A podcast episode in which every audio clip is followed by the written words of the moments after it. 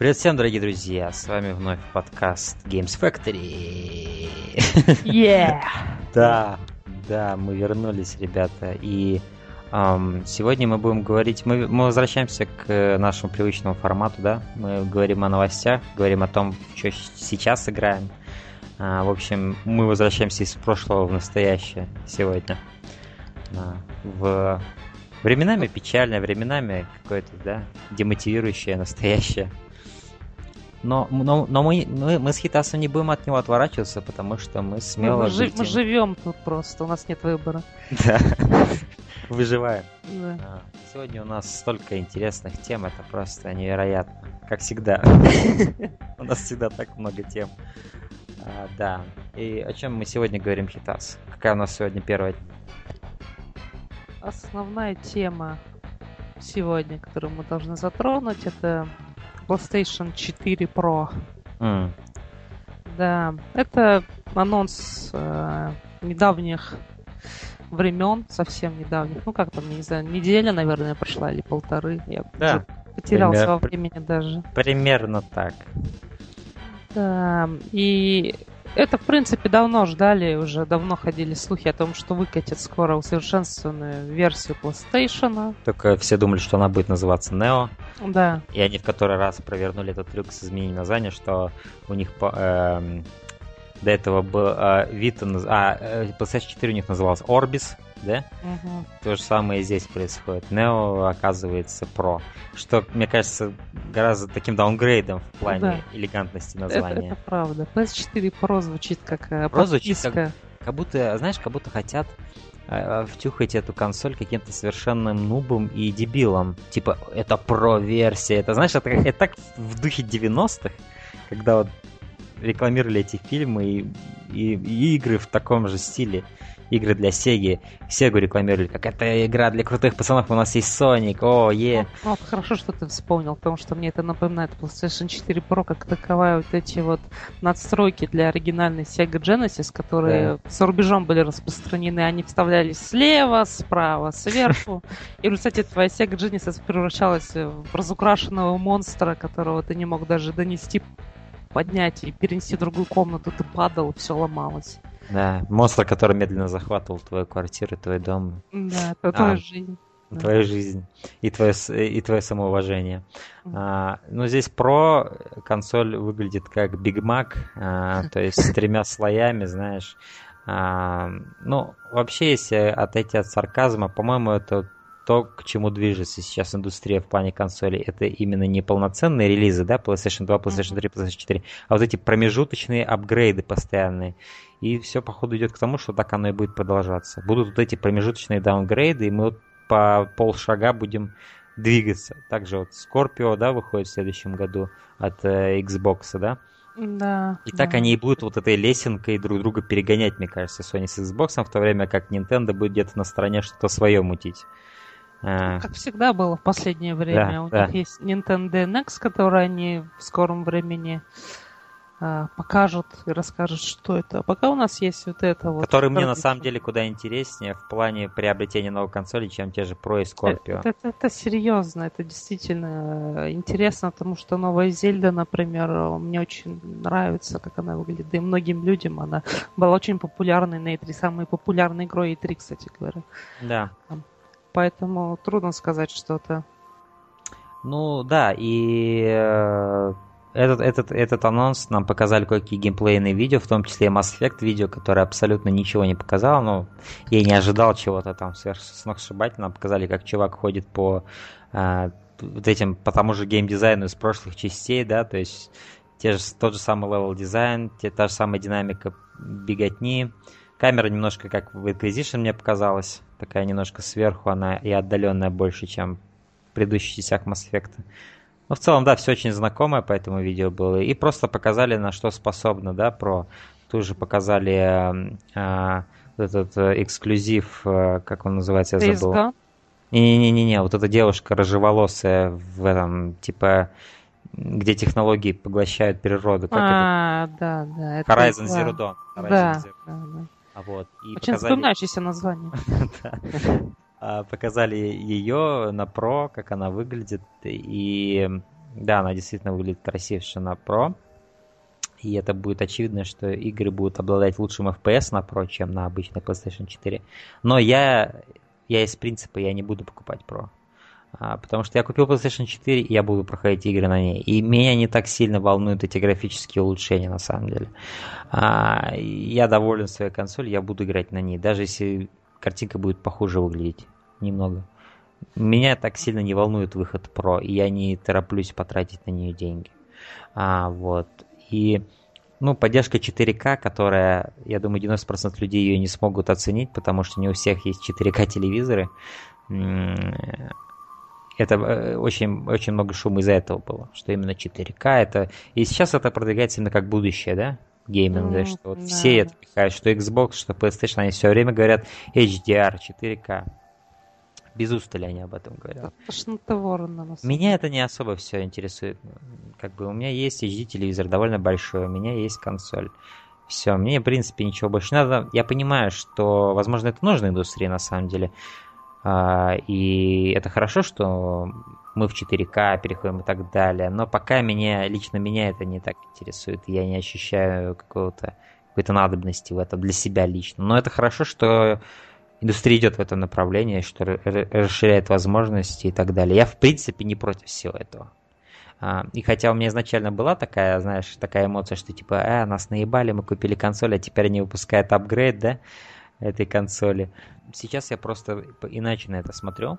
Я смотрю это на то, что это просто новые реалии индустрии, и надо не то, что к ним привыкнуть, надо их просто принять. А, мы теперь будем идти в полшага, мы теперь будем между этими поколениями у нас будут полупоколения. Из этих полупоколений будет состоять эта гонка поколений теперь. Это, это новые реалии, и, это, и с ними просто надо смириться и, и идти вперед. А.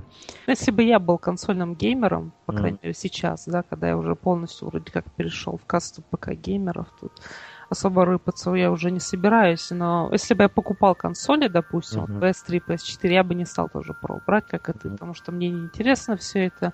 4К а, для человека, который не особо гонится за графоном, это вообще просто трата денег.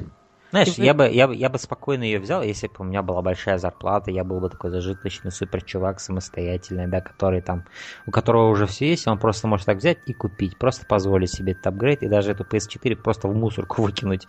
А, да, я бы это сделал, но так как я менеджу, пытаюсь менеджить свои ресурсы соответственно, угу. своим каким-то возможностям, то я, я, я не вижу смысла этого делать, брать новую консоль. Лучше, сейчас. Лучше купить нормальный бургер вместо вот этого. Щит щитбургера, который тебе предлагают. Щитбургер. Да. Да. Ну и какие у нас еще новости? У нас война Вивенди такая своеобразная с Ubisoft, да? Что-то да. Что Они там происходит, Хитос? Вивенди пытается... Ну, я докладываю, собственно, из да. штаба Ubisoft. Да, да. да. И, в общем, Вивенди хочет э, захватить э, Ubisoft, выкупить... Зо захватить, да? Захватить, захавать. В общем, Ubisoft отбивается, платит э, огромные деньги там и в Гильмо, uh-huh. или так его вроде зовут. Я не смог его найти в офисах, потому uh-huh. что он где-то деньги бросает в монитор, uh-huh. но он собирается, он четко нацелен на то, чтобы избавиться от Vivendi и стать самостоятельным окончательно раз и навсегда. Э, что грозит э, Ubisoft э, продажа самой себя Vivendi, в принципе, ничего, то же самое, они будут теми же самыми Ubisoft, только под крылом Vivendi. Vivendi могут сделать с Ubisoft все что угодно, но вероятнее всего, они бы также продолжали выпускать Assassin's Creed каждый год. И, просто, принципе... просто, насколько я знаю, они Blizzard уже под себя подмяли, а те, в принципе, выпускают игры и ничего, да? Overwatch тот же самый, да? То есть... а, ну, Blizzard же, они вообще сейчас находятся под крылом Activision вроде. Ну, они... какое-то подразделение, именно которое, по-моему, ответственно за Overwatch, они под Vivendi, насколько да? я знаю. Да. Ну, возможно, это все вот эти вот огромной компании. Ну, в чем в чем конфликт? Э, и Иву Гельмо не нравится э, начальник этот Ивенди, которого я, я не помню, как его зовут, но суть в том, что он позвонил ему с предложением, и в то же время, не, не говоря его Гельмо, он уже скупал акции э, Ubisoft. Mm-hmm. На данный момент он уже где-то 6% скупил или сколько-то там. И его Гельмо не нравится такой подход. Его, его компанию медленно пожирают. И поглощают. И ему это не нравится, потому что это грязный способ ведения бизнеса. Никто с ним, никто у него не спросил его разрешения, его мнения. Он, а, а, а, Венди просто начали скупать у отдельных инвесторов доли акций. Вот, и они хотят... Это такой огромный конгломерат, насколько я знаю, типа как Канами в Японии. А, Вивенди огромная. Это во, Фра... во Франции, да. А, и я могу понять Ива Гильмо, и я могу понять то, что он тут... Э, он, он, чем он еще мотивирует, э, ну, его... Про, про, про, как, почему противится всему этому процессу, то, что он говорит, эти толстосумы, эти бизнесмены, они не понимают творческий характер нашей студии, не понимают, что э, мы работаем согласно духу своему, и мы можем э, идти на риски и так далее. Хотя все, что он говорит, оно никак не вяжется с проектами, которые создает Ubisoft. Я, я не знаю, на какие риски они идут. Они из нового, то, что люди эти делают, они делают Южный парк, и то это уже не новое. Они просто приютили в свое время готовый проект у себя, издали его, и вот когда он выстрелил, они снова пошли, но только потому, что он до этого уже выстрелил. Сейчас, знаешь, обе серии, что Assassin's Creed, что Splinter Cell находится в таком состоянии, что ты уже думаешь, может, Vivendi спасут эти э, вообще Ubisoft. Ну, Но... ну или будут еще больше паразитировать Но... на Assassin's Creed. С другой стороны, а, Ubisoft показал себя, по-моему, как э, за последние годы самая успешная студия и производитель игр и издатель. Да. Они заработали огромные деньги какие-то вообще космические. Просто и начинали они с очень скромных начал. Их первые серии, вот эти э, Splinter Cell, Принц Персии студии есть э, серии очень долгоиграющие, которые приносят там огромные деньги, да. и не все из них сейчас активны. Например, Принц Персии отправлен на пенсию, это все из-за того же Assassin's Creed. Э, видимо, Ubisoft больше не видит э, смысла выпускать Принц Персии как таковой, потому что то, что было в Принце Персии, сейчас есть в Assassin's Creed, не считая там хорошего сеттинга, и сюжета, и замедления времени от мотки и все в этом духе. Ну, парк... Да, вообще как Геймплея. А, так, паркур, этот, который был принц Персии, да, есть в Assassin's Creed. Зачем нам заморачиваться, делать клон Assassin's Creed? Ох, wait. Ну, вообще, первый Assassin's Creed изначально должен был быть принцем Персии. А, возможно, я... Да, это так, это фактоид такой, он, дорогие друзья. Фактоид, вот.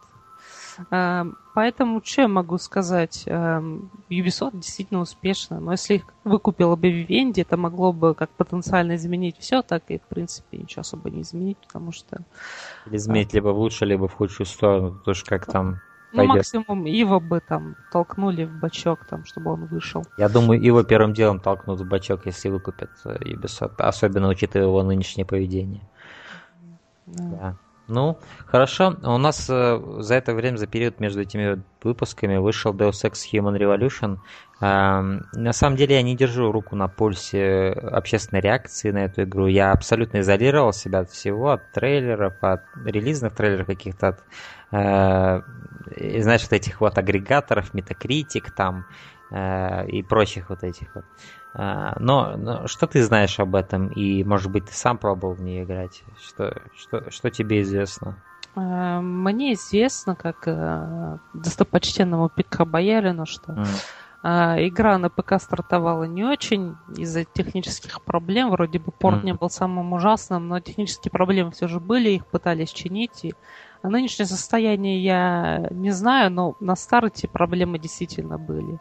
Угу. Но сейчас, скорее всего, разгребали не так плохо, как Бэтмен, опять же, тот же, но э, у нас все еще есть знаешь, работа, Бэтмен, Бэтмен стал сделать. прецедентом, на который все теперь будут отсылаться, когда будет плохой порт. Да, да. Все будут вспоминать, но не так плохо, как Бэтмен. Но есть, есть мера, по которой как бы можно сравнивать, поэтому... Градация, да. И да. Бэтмен стал, наверное, нижней точкой, точкой этой, этой линейки. Это, это действительно вот пример того, как не нужно делать порты для видеоигр. Он войдет в историю, войдет в учебники. Войдет в учебники истории. Но в плане критического, вот, ну, вот те крохи, что я знаю, что игру вроде как хорошо встретили и, ну, крити- и критики, да. и игроки. В принципе, вот никакого скандала не было, никакого не было, что о, это не оправдали ожидания. Да, да, да, наверное. Я, я, я хочу в эту игру поиграть, но, но нынешние цены на игры меня настолько отторгают, настолько отталкивают, что даже Deus Ex не может меня заставить э, расстаться с 4000 рублей. Господи, что это за цены? Ужасно, потому что на ПК игра стоит на самом деле дешевле, чем любая другая а игра. Mm. 1200 стоит. 1200 рублей за новинку, в принципе, даже. Ну, это не там какая-то делюкс-версия там, угу. но это просто стандартный бандл с игрой, пожалуйста, хочешь Знаешь, вот, вот сейчас, насколько я знаю, выходит уже скоро дополнение, сюжетное вроде. Да, первый, да. там Причард будет. Да, для Mankind Divided. Я просто, знаешь, я просто хочу дождаться момента, когда будет Game of the Year Edition со всеми дополнениями и по, они, по, по, по заниженной цене, точно так же, как я Bloodborne взял.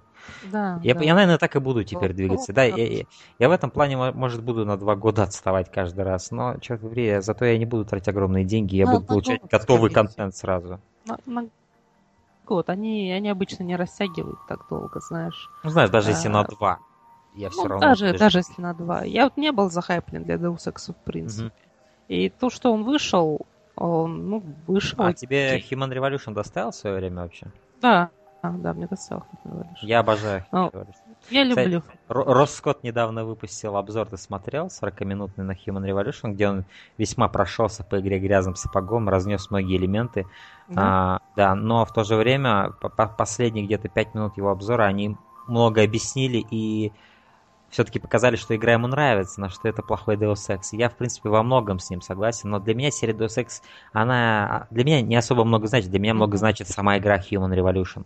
А, я обожаю эту игру. И меня не столько волнует прогрессия и традиции этой серии, потому что я не проходил эти игры, uh-huh. что оригинальную, что Invisible War. Я знаю о них, я много о них видео смотрел, и какие- какие-то моменты я знаю, но сам я практически не играл.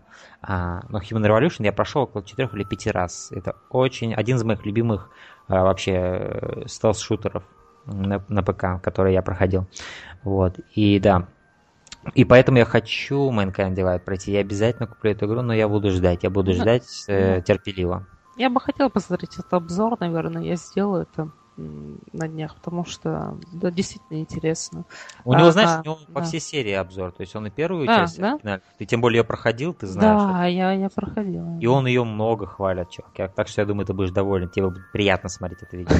Не как мне было смотреть Human Revolution. Ты будешь э, доволен. Ты будешь обмазываться. Ну, я, в принципе, и так доволен, потому что я, во-первых, прошел ее, во-вторых, она принесла мне огромное количество удовольствия, даже несмотря на свой возраст. И такое нечасто бывает. Поэтому, блин, я, я очень люблю тоже сейчас Deus Ex. То есть это как-то, наверное, глупо звучит. Вот я поиграл в Deus Ex спустя 10 лет после выхода и такой, вау, ну, знаешь, ну, это реально у, у, у многих людей такое, такое выражение лица, как у сноба появляется, когда говорят, ой, ты только что прошел эту игру? Фу, это же классика, надо было... Я вообще не понимаю этого. Никогда не поздно приобщиться к классике и, и оценить ее. Я не считаю, что... Многие говорят, что даже какую-то пословицу типа приводят в пример, что типа вы не успели к, этим, к этому столу, потому что плоды уже сгнили или что-то в этом роде. То есть вы должны были быть в определенном моменте, чтобы оценить их полностью. Но я, я абсолютно этого не разделяю. Мне кажется, можно почувствовать всю силу проекта, несмотря на то, что ты даже его оценишь там, через 10, через 20 лет. Мне кажется, мысленно можно перенестись в те времена, когда игры делались. Ну, особенно если ты застал те времена, просто играл в другие игры, да? Мне uh-huh. кажется, можно в любой момент оценить классику. То же самое у меня было с Resident Evil первыми играми. Я не играл их в свое время, но потом я прошел их на PS3. И я дико полюбил трилогию. Я обожаю эти игры. Правда. Кстати, не так давно, наверное, в сентябре, где-то 22 сентября у Resident Evil 3 был своеобразный юбилей. Там. Угу. Он такой, э, не то чтобы очень э, большой. Громкий, да. Да, но ну, просто уже много времени прошло со времен выхода Resident Evil 3. Я, поскольку я обожаю эту игру, угу. я... Это твоя любимая часть трилогии, да, насколько я помню? Да, да. Угу. Да, поэтому уже скоро 20 лет игре будет, офигеть. Да, чё, это ужас, это ужасно. Да. Ну что ж, тогда мы перейдем, наверное, к каким-то другим новостям. Давай поговорим опять про Каджиму. А, да. Опять про Каджиму, да. Каджим на самом деле заполняет все СМИ, заполняет вообще пространство. А, заполняет все подкасты.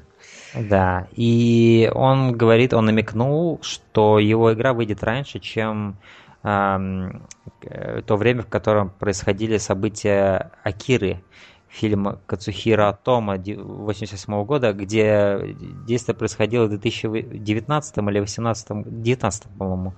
А, там как раз типа Олимпийские игры должны были быть скоро. И это реальный факт, который был использован в аниме и в манге, насколько я знаю. И там финал происходил на Олимпийском стадионе. Незабываемый финал Акиры такой подсказкой он намекнул, что игра, скорее всего, выйдет либо в раннем 2019 году, либо в 2018 году. Вот. И на самом деле я участвовал во многих разговорах на YouTube между западными игроками, которые все говорили как один, что игра выйдет лет через 5, 6 или даже 7. То есть они настолько, эта травма Phantom Pain настолько оставила uh-huh. глубокий след, что они уже не верят, что игру можно сделать за 2-3 года. Но в то же время я всегда с ними спорил, я говорил, что здесь, скорее всего, максимум Каджима потратит три года на создание этого проекта. Потому что я не верил, что он свой первый проект, своей вот этой инди-студии, да, независимой, это будет делать такой же огромный. Как... Такой огромный. Да, да, да. Что это будет как Phantom Pain с такими же амбициями, с таким же размахом, с таким же бюджетом. Естественно, он не будет таким, он будет меньше. Он будет амбициозным, но он не будет Phantom Pain. И я всегда говорил, максимум, ребята, три года. И так оно и вышло даже меньше. То есть тут, скорее всего, даже, я думаю, два с половиной года где-то. И, ну, согласно с, с тому, что сказал сам Каджима. Я как бы ничего не придумал, он сам это сказал.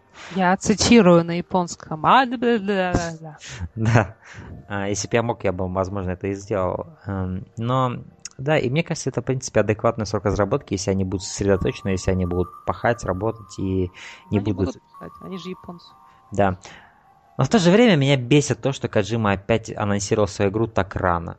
Потому что, вот как бы мы не любили Fallout, как, как бы мы не любили Fallout 4, да, за многие его грехи, этот, эта игра была анонсирована за полгода до релиза. И это круто. Никто не успел захайпиться до такой степени, что уже перегореть, да? А, и на самом деле многие громкие проекты в последнее время, ну, меньше чем год оставалось до их релиза, когда их анонсировали. Вспомнить Phantom Pain. Phantom Pain анонсировали, наверное, за года за 4 до выхода игры. Это просто кошмар. Это, ну, это, это издевательство. И я не понимаю, почему Каджима почему Каджима потратил... Я вот сейчас это все в голове себе обрабатываю. В тот момент, когда я увидел тизер-трейлер Death Stranding, конечно, я был на хайпе. Я восхищался. Но сейчас я просто думаю, зачем он это сделал, зачем он вообще тратил время на вот этот релизный трейлер, кому он что хотел доказать. Мне кажется, Sony и так давала ему карт-бланш, делай что хочешь, чувак, мы тебя будем финансировать, ты наш Иисус. А, понимаешь? И там все он понятно хотел, и прозрачно. Он просто хотел на E3 он, заявить, я, он я думаю, он хотел потешить свое эго. Все-таки Каджима, он очень любит себя, и у него очень огромное эго, как у творца. И он, в принципе, да. заслуживает такого эго, потому что он творит реально крутые проекты. Единственное, что я вот этот фейл недавно пересмотрел с этой дорожкой, все-таки ему стоило не спешить. Ну, а зато он родил мем, что он быстрее света. А, да. Да, все потом... Даже. На Западе все наоборот сказали, что это круто, что он раньше своей дорожки пошел. Типа, Каджима официально быстрее света. Быстрее скорости света. Вот. И, но в общем, я думаю, там даже больше технический фейл тех техников, которые для него ее зажигали. Каджима, знаешь, он идет своей, своим темпом. Все остальное не имеет значения. Ну, может быть, а. это была генеральная репетиция перед этим. А он говорит, что репетиции вроде никакой даже и не было, он чуть не упал там с этой сцены, не ожидал такой угол спуска, а. когда спускался. В общем, там были какие-то смешные истории. Да, но, в общем, я не знаю, меня раздражает на самом деле, что Каджима опять анонсировал игру за три года до ее релиза.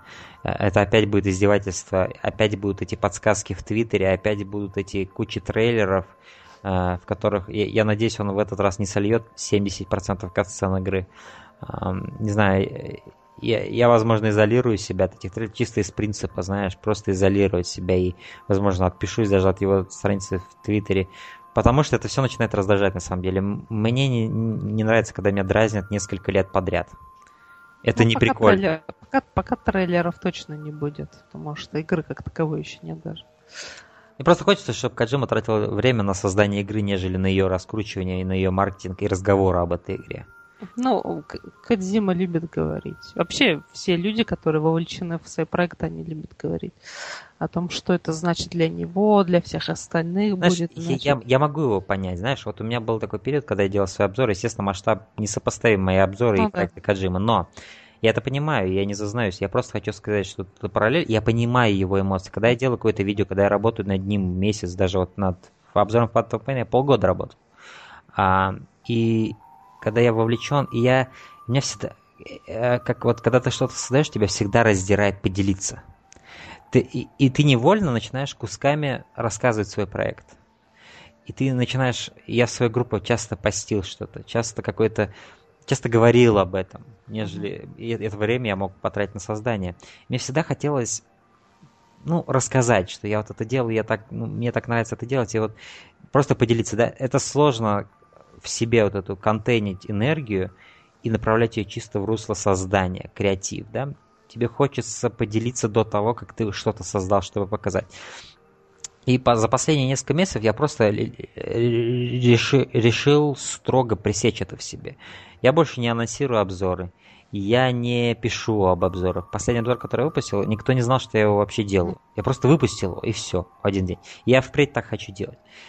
И я понимаю, что на уровне Каджимы, когда он столько лет работает над проектом, так, так много в них вкладывает своей души, своих знаний, да, ему еще тяжелее гораздо, чем мне, и он тоже хочет чем-то поделиться, он хочет увидеть это, эти искры в глазах и какой-то фидбэк получить, да, до того, как он что-то создал. Я все это прекрасно понимаю с психологической точки зрения, но все же нужно, наверное, преодолевать себя в этом плане. И это это в итоге выигрышно будет для тебя, потому что ты не покажешь большую часть своей игры до того, как ты ее выпустил, да, и это создаст, создаст больше хайпа, и даже а, отзывы об игре будут лучше, потому что люди уже не смогут предсказать, что в ней будет, и какие-то сюрпризы, они действительно будут сюрпризами. То есть с художественной точки зрения, да, художественная ценность будет выше, я считаю. Вот, поэтому да, ну, я его понимаю, но я просто... Хотелось бы мне, чтобы он был по сдержаннее в этом плане. Да, ну поэтому мне нравится, как мы уже говорили на самом деле про Mass Effect Andromeda, ты упоминал. А, вот поэтому мне нравится, что не так много информации об игре вообще. То есть ее анонсировали очень давно, да, там трейлер 2, наверное, было. Но они такие, они ни о чем особо не говорили, ни да. чем вообще. Они были скорее как тизер. Вот там первый геймплей показали, просто так немножечко дали пригубить, потому что скоро будет день N7, 7 ноября. Это такая традиционная э, сходка фанатов, когда все фанаты Mass Effect вселенной объединяются и Э, радуются, кричат, наслаждаются жизнью, там, косплеят. Слушай, ну вот у меня к тебе сейчас вопрос. Угу. А, окно релиза какое? В 2016 игра выходит или в 2017? Игра выходит в, первом квартале, в конце первого квартала 2017 года, поэтому окно да. где-то в 5 лет получается. Между, Нет, ну, между, между Mass Effect 3. А, ну да, в этом плане да. Да. А, это хорошо. И видишь, игра так близко, но мы почти ничего не видели.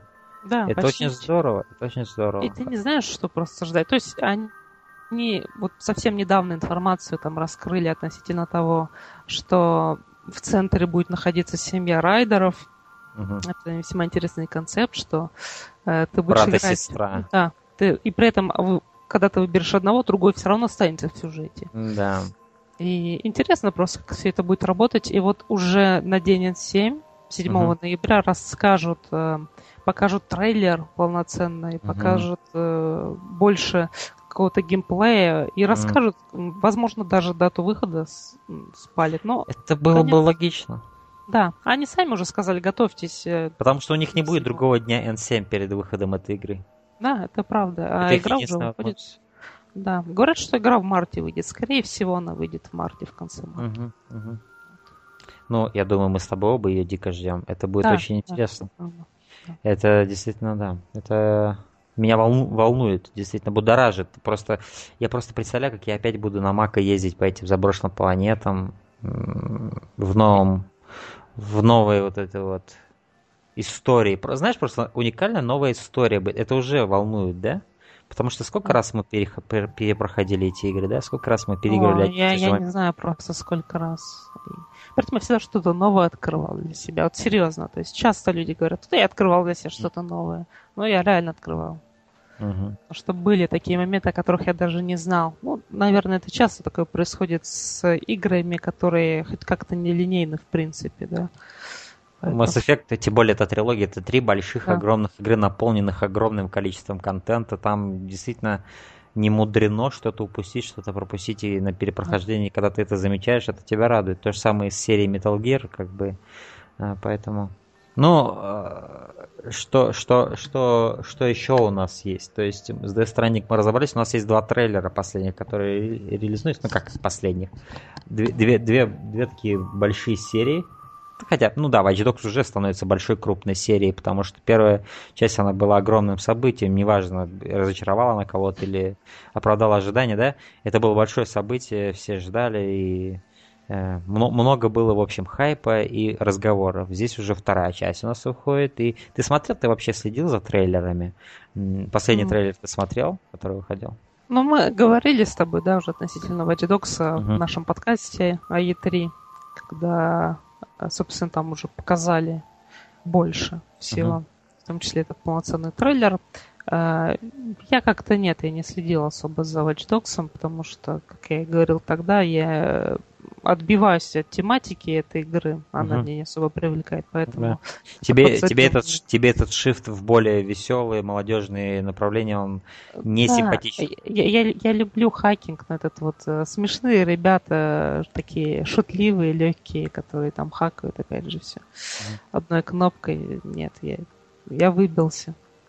А, я смотрел превью от э, Ника Робинсона, который сейчас на Polygon работает. До этого он работал на Ref Free Games. По-моему, ты смотрел, это где был Адам Сеслер а, да, да. одно время, и там была Тара Лонг, и вот Ник Робинсон. Сейчас они все разбежались в разные места. Не знаю, где Адам Сеслер сейчас работает. А, Тара Лонг перешла там на один канал, который вообще не на играх специализируется, а Ник Робинсон, он остался в этой тусовке игр, и он теперь работает на Polygon. И он рассказал, и очень клево рассказал про Watch Dogs, про то, про, про, те, про то, как изменился хакинг, да, насколько он стал другим на самом деле, эм, в плане вот именно твоего механического э, взаимодействия, да, и, и то, то, что он описал, мне показалось гораздо более интересным. Ты теперь можешь хакать машины и управлять ими, то есть ты можешь залезть, например, на машину, на, на крышу и управлять ну, машиной с помощью да. хакинга. То есть внутри машины никто не будет сидеть, и ты можешь это использовать, чтобы давить своих противников, чтобы э, сооружать себе укрытие. Мне это понравилась такая идея. Мне кажется, это хорошо, что, что Ubisoft, они все-таки что-то пытаются делать новое с этим, с хакингом. Это здорово. И я, я, я до этого говорил и сейчас скажу, что мне нравится Shift в плане более красочности. Я, я огромный поклонник GTA 5. И здесь продолжается эта эстетика залитого солнцем, залитых солнцем улиц. А, и сам ландшафт Сан-Франциско, я уже много раз говорил, мне интересен. А, и да, мне все эти персонажи кажутся интересными, прикольными. И да, может, они будут не самыми глубокими, глубокими, но если в их компании мне будет весело, это уже будет, в общем, больше, чем, чем чем я могу просить. Это будет достижение. И последний трейлер был здоровский. Крутая музыка, крутой монтаж и никакой пыли в глаза. Ты видишь трейлер, и ты знаешь, что игра будет выглядеть именно так графически. Ну да, они с самого начала так позиционируют. И это самое... Да, они ее... Ни одного нет трейлера по Watch Dogs 2, который будет ну, который пускал бы пыль в глаза, и это здорово. Они начинают отказываться от этих вредных своих привычек, от этого обмана, потому что уже никто в это не верит. Уже давно пора, ребята, отказываться вам от пререндеренных Э, всех этих или знаешь, вот этих завышенных, они ведь на своих вот этих development китах же могут более, да, большая производительность у них, и они могут э, действительно этот перформанс, они могли бы его сделать, но а. с современной консоли они просто этого не потянут. Они, они тогда так и объяснили то же самое. С Watch Dogs, так, когда так, так оно и было. Так оно консоль, и было. Консоли, они сказали, слишком, слишком слабы для этого. Да, поэтому они даунгрейд сделали. А, но их ошибка была в том, что они маркетили игру на основе той версии, которая никому в итоге не достанется. Поэтому. А, Ну, а по Infinity, по Infinite Warfare, ты, у тебя есть что сказать? Ты смотрел последний трейлер, где был злодей Кит Хэрингтон? Да, да. И что? Я по твоему э, тону, этому полному энтузиазму уже понимаю, что играть, э, что трейлер тебя не особо вдохновил. Нет, ну почему? Я, я думаю, что этот трейлер, возможно, получше, чем трейлер, который был тот, который задислайкались. Да. Наверное. Но я, я просто не жду как бы эту игру. И мне трудно сказать, что нравится ли им то, что я вижу или нет. Они собрали опять большой каст актерский. Uh-huh. Они Макгрегора даже пригласили. Да. Который он... в трейлере мелькает как 25-й кадр, который просто не все увидели даже фаната Макгрегора. Ну, зато Макгрегор, видимо, был фанатом колды, или ему денег просто дали много. Я думаю, дело в деньгах здесь. Мне кажется, ему насрать. Ему главное продвигать сейчас свой бренд, свое имя, и это для него очень правильный Потому шаг. Потому что Макгрегор очень. не выглядит как человек, который любит играть. Но, с другой стороны, есть один чувак, э, в мире про рестлинга такой здоровый дядька, которому уже наверное, больше 40 лет, вот 50, и он то же время является чуть ли не pro игроком в Destiny. Поэтому... А у него есть имя или он рожден без имени? Его, его как бы прозвище, никнейм Big Show, а true имя его Пол Уайт. Big Show. Да, да что-то знакомое. Угу. И он любит действительно Destiny, поэтому ну, по-разному может сложиться, но я не думаю, что Макгрегора на самом деле ну, игры интересует. Макгрегор участвовал у Конана на шоу, он играл с ним в какую-то игру, по-моему, в UFC как раз таки, что логично. Ага. Э, потом он играл, я видел видео, где он с президентом UFC Данной Вайтом играл в UFC тоже. Но это был не какой-то промотив, это просто был, это именно не реклама была, это просто кто-то заснял, как они играют.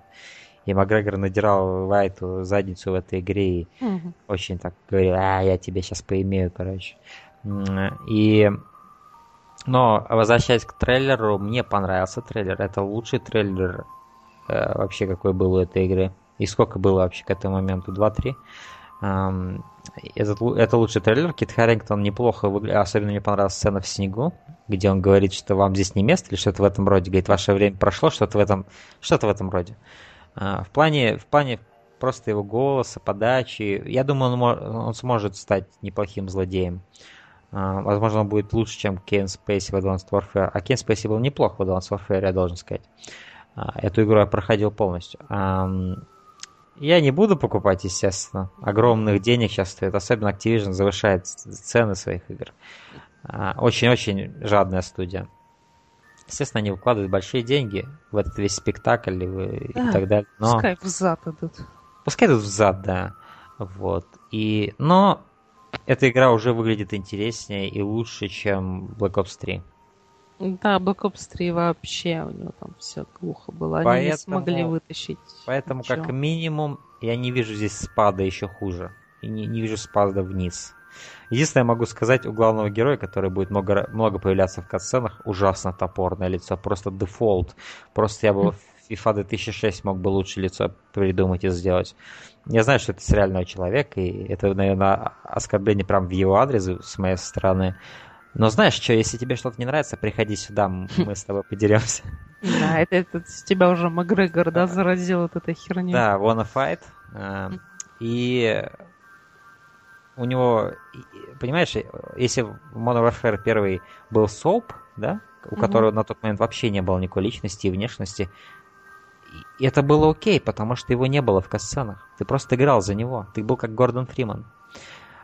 Если вы делаете из главного героя активного персонажа, который будет влиять на сюжет, который будет которого, ли, лицо которого ты увидишь в касценах, ребят, вы могли позвать кого-то поинтереснее. Того же Макгрегора могли что-то выбрать сделать главным героем, я был бы гораздо более э, заинтересован, потому что... больше денег ему заплатить. Да, да, да, гораздо больше денег. А, за его имя и за то, сколько он будет... И, и рожу на обложке. Но знаешь что, Макгрегор, он харизматичный чувак, и он бы смог, возможно, вытянуть это. Во всяком случае, он мог бы сделать это лучше, чем вот этот чувак, который вообще никак, вообще никакой. То есть, mm. по, вот окромя вот этого трейлера, есть целый отрезок, выложенный сейчас в сети, по-моему, с самого начала игры Call of Duty Infinite Warfare. И там прям есть целая катсцена с диалогами вот с этим персонажем. А так как сейчас работают ребята, бывшие из Naughty Dog, то это будет еще более центрированно на сюжете играть. То есть катсцены будут длиннее. в этот раз, и больше диалогов будет. А, и черт побери, я не знаю, как, я, как, как люди будут смотреть на рожу этого чувака на протяжении многих минут.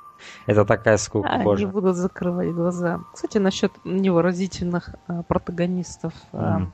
Мафия 3. Во-первых, мне нравится протагонист. Вот этот э, Франклин, нет, как его, Линкольн? Линкольн, Линкольн. Не, ну, его зовут хотя бы не, какой-нибудь там. Линкольн Франклин. Да, я, не за счет того, что они, о- 50 Cent. не за счет того, что они оба черные, не из-за этого я перепутал именно Линкольн Франклин. Линкольн, мне нравится, не знаю, его брутальный вид, его эта военная куртка из Вьетнама или откуда он там приехал. Он Не просто знаю. в ней всю игру. И я, и я хочу, чтобы он бегал не всю игру. Я всю игру буду бегать в этой куртке, даже если будет возможность переодеваться. Мне она дико нравится, не знаю. И вот этот ирокез, который у него в некоторых сюжетных трейлерах. Завалили просто Не знаю, я, я- мне очень нравится. Ну да, говоря о Мафии 3, что ты можешь сказать, как она выглядит, по-твоему?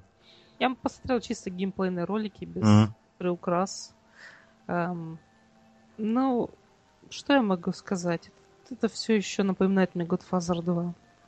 Прям. Мне, нап- мне это напоминает Э. Godfather 1. Потому что Godfather 2 был ужасной игрой, во-первых. Там было все скомкано, там несколько, по-моему, один город Я- на, до Там, трех там, районов. было, там, там было три города, очень Да, маленьких. и- Они были ну, настолько маленькие, что это было оскорбительно. де- Дело, дело не в этом, просто я чувствую мафию 3 как весьма пластмассовую вещь. Мгм. Там э, он, он ехал по городу, значит, это был геймплей. Ехал по городу, и э, мало того, что многие вещи перед ним прорисовывались, это, ну, я понимаю, в принципе. Да. Город огромен. То есть сам по себе, там плюс территория вся, это город огромен.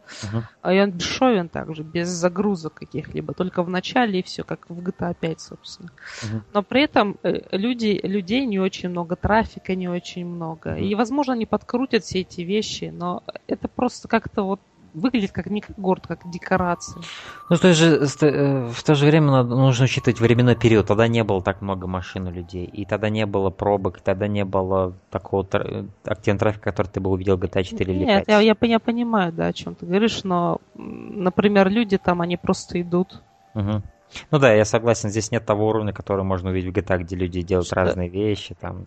Я не могу сказать, что в Мафии 2 был что-то невероятное, но там были люди, которые торговали хот-догами. это была игра 2010 года, А да? люди, люди, да, это была игра 2010 года, и люди там газеты разносили, там они общались между собой, там полицейские изредка за кем-то гонялись. Я согласен, в некоторых моментах эта игра, Мафия 3, выглядит как игра 2008 года. Она, она, она просто... И меня просто немного напрягает, ну как немного, очень напрягает то, что они прям таки давят на эту фичу, что вся игра будет состоять из побочных миссий, которые мгм. будут э, просто иногда тебе будут давать порционно хорошие миссии сюжетные, проработанные с катсценами, а в основном ты будешь заниматься вот этой вот херней, э, и все. Но для меня, видишь, для меня это олицетворение Godfather 1 только вот сейчас. То есть в плане механик, все остальное, это прям вот игра, только с более лучшим графоном, и все. А, да, и, Это- кстати, было бы неплохо, если бы рэкет завезли тоже, знаешь, такой полноценный, когда ты приходишь в магазины. Там а, будет рэкет, но я думаю, он будет, да, не такой интересный, как Там, Godfather да, 1. а, там суть рэкета в том, что ты убиваешь всех охранников, и владельца Ну, ты заставляешь да, либо работать на себя, либо убиваешь его. Что, в принципе, очень похоже на Godfather 1. Да, да, в, в какой-то мере, да. Ну вот видишь, э, в этом плане это э, именно это меня интересует. Я хочу вернуться в те времена, потому что я, я, я люблю Godfather я, 1. я люблю Godfather 1, да, но при этом я все равно получаю какой-то experience от него, пока, пока по геймплею, поэтому как от Godfather 2. Еще это бога зеркало заднего вида в машинах. М. Это просто одно из, одно из самых сомнительных решений на свете. Я просто надеюсь, что Ну, можно выключить. будет. Да, будем надеяться, что его можно будет выключить. А, Но в плане стрельбы, в плане брутальности, тут такая брутальность А, добивания, вот эти мне Анимация, очень анимация нравится. там, анимация действительно хорошая. Стелс никудышный, но как бы в принципе никто не Да. думал, что он будет хорошим. Да. А, действительно брутально. Людей выносит, стрельба чувствуется неплохо. Никак не прикрывается жестокость в этой игре, Да. я заметил. То есть она даже немного, даже как будто такая ультра, как из Робокопа, знаешь, такая немножко ультра насилие Как- такое. как- бо- больше, знаешь, он ну, напоминает, ну, Тарантино типичный, да, когда у него там вот эти Или э, литры крови просто. да. Over the place. Поэтому мне бы хотелось, чтобы эта игра а, просто, ну, понравилась мне действительно. Это было хорошо. Мне, хотелось бы, чтобы эта игра мне понравилась, да. Да, то, что я, я, я люблю мафию первую, я люблю мафию вторую, несмотря ни на что. А, и хотелось бы, чтобы третья мне тоже понравилась. Но пока есть множество факторов, которые я... Ну, я должен попробовать игру, окей? Поэтому я просто надеюсь, что она действительно понравится. Все, что я могу сказать. Да, и стоит надеяться то, что Вито Скалетти от, от, будет отведена хорошая порция игры, и что, его, что, что он будет интересен как персонаж здесь. А, Вита Скалетти мне сейчас более интересен, чем этот парень. На самом деле. Поэтому... Не знаю, мне, я, короче, я, я за Линкольна, я в его команде, и, в общем, я, мне он нравится, ребята. Ну, да. Напишите гей, в комментариях. Гей-секс, в принципе, да. Напишите в комментариях, кому еще нравится Линкольн, как протагонист. Как, как президент. И как президент, да. А, так, и что, у нас, в принципе, я думаю, на этом все, да, в плане новостей? Да, а. да, пожалуй. Тогда мы перейдем к тем играм, в которые мы играли. Э, за эти последние, последние недели. У меня две игры, у тебя одна, и поэтому, наверное, я скажу одну игру, потом ты, потом я одну. Okay.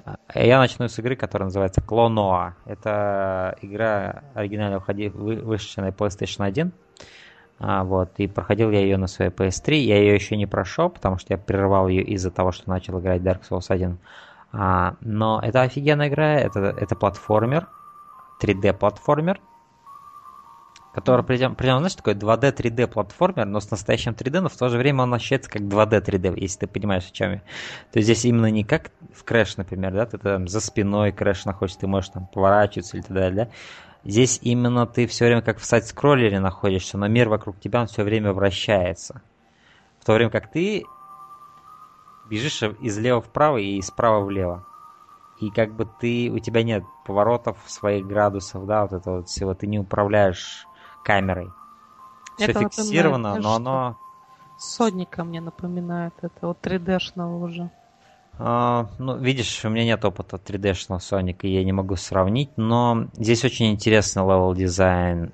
И это действительно офигенная игра, которая на первый взгляд может показаться детской игрой, какой-то совершенно не оригинальной, не интересной, но я по рекомендации ее купил и начал играть. И я даже совсем не разочаровался, потому что действительно очень интересный level design, и геймплей очень фановый, эм, и много интересных находок в плане просто визуала. Уровни очень отличаются друг от друга, каждый уровень запоминающийся. Я обязательно, да, пройду эту игру. Вот, это я просто пока на паузу, я так скажем, поставил. Но где-то прошел 5 стадий. Каждая стадия, по-моему, из трех подстадий состоит. То есть каждый уровень у него такие подуровни, и такая вообще арка получается. А, и да, очень здоровская игра, Клоно. Не сказать, что какой-то громкий, на самом деле, релиз в истории PS1. Вот, как, например, Crash Bandicoot, там, да, и прочие, там, Resident Evil, там, да, не знаю, да. э, те же, те же Siphon Filter, там, не знаю. Э, эта игра не такая громкая, но на самом деле это одна из лучших игр, я думаю, на этой консоли, потому что она действительно очень отточенный геймплей, очень фановый, и а, она, знаешь, такая family-friendly игра, то есть в нее в любого возраста может человек поиграть. И самые маленькие дети, ну, конечно, самые маленькие, они просто не пройдут ее, но все-таки у нее есть вот эта притягательность, как для детей, так и, и гейм, для взрослых людей это, наверное, геймплейная притягательность в этой игре больше. Но я в то же время могу оценить ее визуальный дизайн, он очень интересен, на мой взгляд, и изобретателен. И босс-файты здесь очень клевые. Поэтому я советую всем, кто любит э, шариться в этих классиках, в этих скрытых, вот этот hidden gem, знаешь, вот этот, э, просто искать вот это вот копаться в этом и находить вот эти вот спрятанные алмазы этой, этой консоли. Это одна из тех игр, которые ни в коем случае нельзя пропускать. Nice. Опять у нас классика все-таки mm просачивается сквозь да. нас. Да, ну, я прошел Dragon Age Inquisition. Еще одна классика PlayStation 1. Еще, еще одна классика PlayStation 4. Да. Нет, PlayStation 3, наверное, все-таки еще. А, а, хотя нет, PlayStation 4 и PlayStation 4. 3, поэтому... На, на, на 3 она вообще выходила, нет? Да, да, я уверен. По крайней мере, так написано, поэтому будем считать, что я уверен. Um, да, игры Это ты написал или кто? Это я только что написал. Мой друг Сенька. Сенька. Да. В общем, да, Hidden Gem of PlayStation 3. Um, Dragon Age Inquisition я поиграл впервые как раз-таки где-то в конце августа. Um, я долго не играл в нее, потому что там были проблемы с, со взломом игры. Одно время потом, э, чтобы полноценно поиграть, нужно было иметь соединение с Origin и все в этом духе. Поэтому, когда появилась возможность, когда мне подогнали лицензию, сказали, это такой бедный, вот играй, я такой, спасибо, я буду играть. Я где-то на протяжении полумесяца, наверное, даже побольше, я проходил Inquisition, а я наиграл 80 часов где-то в игру. Я думаю, это очень неплохой результат. То есть можно больше, но я решил э, не проходить ее так, чтобы я был весь синий и терял сознание каждые пять минут, поэтому я прошел то, что мне интересовало, вкусил ровно столько контента, сколько смог откусить, и в общем я думаю, что эта игра действительно очень хорошая. Э, люди сейчас очень любят хейтить ее из-за того, что вот вышел Ведьмак третий, который просто сорвал всем крышу. И я понимаю, почему. Но э, несправедливо просто хейтить э, Inquisition из-за того, что есть вещи в Ведьмаке, которые он сделал там лучше, да. Э, потому что Inquisition это все-таки другая игра, она сделана по другим правилам. Да, для и... меня вот э, само даже сравнение, мне кажется, некорректным с да. Ведьмаком. Да, пожалуй. И отсюда как-то вот этот весь хейт, он необоснованный. А вот э, хейт вот такого плана, типа, ну в игре же есть геи, это, это mm. еще тоже это меня еще больше раздражает. Ну, это эти шутки. Для России особенно вот эта да. любимая, любимая вот эта вот тема, знаешь. Шутки вот в каждом топике под Mass Effect. Ну что, ставьте ставки, сколько Э, будет э, геев в игре. Да, ставлю задницу твоему Маше, что там будут геи в игре, но... А лучше папаша. Да, да, лучше. Потому что геев. Но просто действительно раздражают эти люди, эти комментарии, их очень смешные. Абсолютно везде. Где только ты увидишь пост, ты сможешь зайти и услышать это. На эту игру сыпалось много каках, и это, это, да. Да, но Inquisition, я думаю, что она вполне заслуженно стала игрой года 14 эм, потому что у нее есть э, много всего хорошего, и в том числе очень, она очень красивая, в первую очередь. Это Frostbite, это, наверное, самая красивая игра у BioWare. Угу. Там очень красивый дизайн, там есть отдельные локации, в которых просто ум отъешь. Там. Я, я, начи... я начинал играть в эту игру, я просто тоже поставил на паузу, но это одна из тех пауз, которая может продлиться пару лет. Да. А, и я просто помню первый уровень в снегах на льду, как лед выглядел. О боже, это просто... Да. Да, действительно, дизайн и все это действительно очень красиво. То есть сниматься окрехи традиционно есть, это BioWare все-таки. Uh-huh. Прослеживаются некоторые анимации из Mass Effect, которые я лично обожаю из-за их э, такой легкой топорности, и при этом они как бы проходят через эти игры, последние BioWare. Из-за этого я понимаю, о, да, это игра BioWare, я вот вижу ее по анимации. Собственно, они недавно заявили, что, например, что у Mass Effect нового, у Андромеды вообще все анимации новые, поэтому uh-huh. больше этих традиционных не будет. Там сплошь моукэп, короче. Но в то же время, знаешь, когда я смотрел это окончание их видео, когда они PlayStation Pro демонстрировали, э, это последнее это видео же заканчивается кат-сцены, где они убегают от кого-то. Mm-hmm. И вся режиссура, все вот эти движения, это чисто вот Mass Effect.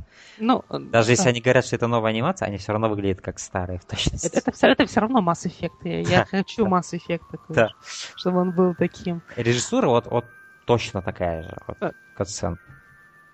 Копия. Это, это часть Mass Effect, я думаю, да. стоит э, держаться в этом направлении. Но когда я играл в Inquisition, например, я не чувствовал, что это Mass Effect. И я надеюсь, что в Андромеде не буду чувствовать, что это Inquisition, потому что они умели четко разграничивать эти две вселенные, их самые не как, не как у Bethesda, да, где ты Fallout и Elder Scrolls начинают сливаться. Да, да. Ты, ты просто думаешь, вау, я опять в Skyrim играю. Поэтому, да, они четко умели разграничивать. Большой масштаб, э, игра очень большая. Единственный грех, который у нее есть, это действительно есть вот эти квесты, которые в стиле типа «отведи того, убей того», но при этом они все озвучены, они все, в принципе, анимированы, поэтому даже вот такие вот посыльные квесты есть. Они обосновываются тем, что ты, в принципе, инквизитор, ты помогаешь народу, ты помогаешь народу не просто так, они присоединяются к твоей инквизиции, потому что тебе нужно побороть зло и тебе нужны все ресурсы. При этом, помимо прочего, что ты сам что-то выполняешь, отправляешь свои войска на глобальной карте что-то делать. И поэтому от этого создается чувство масштаба, что ты реально что-то решаешь. Угу. И при этом она удачно продолжает предыдущие игры, она очень сильно связана с ними, чего стоит то, что, например, протагонист второй части появляется в этой игре, достаточно важную роль в сюжете. Угу. Поэтому Но вообще вот второй части. В вот в этой вот э, линии прогрессии этой серии на какое место ты бы поставил эту часть? А я думаю, что она намного лучше, чем вторая часть. Э, у нее есть грехи. Явно, что она не может побить Origins, потому что Origins это вот прям современная классика, модерн классик. Uh-huh. Uh-huh. Очень клевая игра. И, ну, она, она, думаю, как раз-таки весьма близко подобралась. Потому что у Inquisition это вот как э, такой модный Origins некоторые вещи не, не работают, а из-за масштаба там вот эти наполнения этих квестов, они тоже не всегда срабатывают, потому что может поднадоесть вот это выполнение всей фигни, но ты можешь ее просто скипнуть, знаешь, скипнуть uh-huh. ее и перейти к сюжету. Тебя никто вот за этими как бы квестами не прячет от тебя сюжет. Ты хочешь, выполняешь сюжет, все. Uh-huh. Нет никаких проблем. Поэтому за что, в принципе, респект. А что касается всей сюжетной части, катсцен, персонажей, прописи. Это, ну, это традиционно BioWare. Всегда, в принципе, приятно играть uh-huh. в их игры. Я люблю Dragon Age вселенную, в принципе, поэтому да. И я думаю, что это успешная игра, и ее нужно меньше хейтить, особенно по таким глупым причинам, как э, геи и Ведьмак 3 mm. сделал. У меня к тебе последний вопрос по, по этому поводу. Как бы ты описал эту игру в плане подхода к ней без знания предыдущих частей? Эм, все-таки, эм, скажем ну, так... Как, как тебе, да, лучше? Дружелюбна ли она да, к такому игроку, как я, который не играл в прошлый часть? Или лучше все-таки пройти хотя бы первую перед тем, как э, переходить к Inquisition? Она, она очень она, в принципе, да, она user-friendly, потому что ты сам, в принципе, играешь за нуба, который до этого uh-huh. не особо связан был. Там огромный кодекс, опять же, uh-huh. который ты можешь почитать. Много персонажей, которые были в первой и во второй части. Причем, uh-huh. На удивление, наверное, игра больше связана даже со второй частью. Uh-huh. Потому Хотя, что... казалось бы, они хот- хотели бы забыть про вторую часть, но они именно... Но, а, а, они, они не думают... Думаю, скорее всего, фанаты хотели забыть. Угу. Но я никогда не читал вторую часть такой отвратительной. Она она просто не должна была называться Dragon Age 2. Они сделали интересный эксперимент, они локали... Э, локализировали весь experience. В первой части ты спасал мир, во второй части ты не спасал мир. Угу. Ты действовал в рамках города, у тебя давали огромное количество времени на, на протяжении 25 лет. Ты отыгрывал одного человека из одной семьи, и, собственно, вот на протяжении достаточно этого большого отрезка времени ты играл. В Inquisition здесь все происходит э, в течение там, года, наверное. Uh-huh. Ну, с учетом эпилога, где-то в течение, наверное, трех лет все это происходит. А поэтому стоит сказать, что ты можешь взять и просто свободно погрузиться в эту игру, я думаю, но в принципе тебе бы не помешало, потому что от этого твой experience был бы еще лучше. Богаче, да? Еще uh-huh. богаче, да. Ну, я так и подозревал, что здесь можно играть, но лучше, конечно, чтобы понять все отсылки, ну, понять... Ну, это как всегда. Ст... Знаешь, вот эти встречи, о, это же тот чувак из той игры, да, конечно. К тому же здесь они не просто как камео, здесь есть персонажи, которые, то есть большая часть персонажей, они прям в сюжете все, они мм. вымазаны все в сюжете. Окей, окей, хорошо. Просто единственное, что меня напрягает, это то, что у меня нет сейчас нормального компьютера, чтобы запустить эти игры, а на PlayStation 3 первая часть обладает плохим фреймрейтом местами и принудительным дубляжом русским.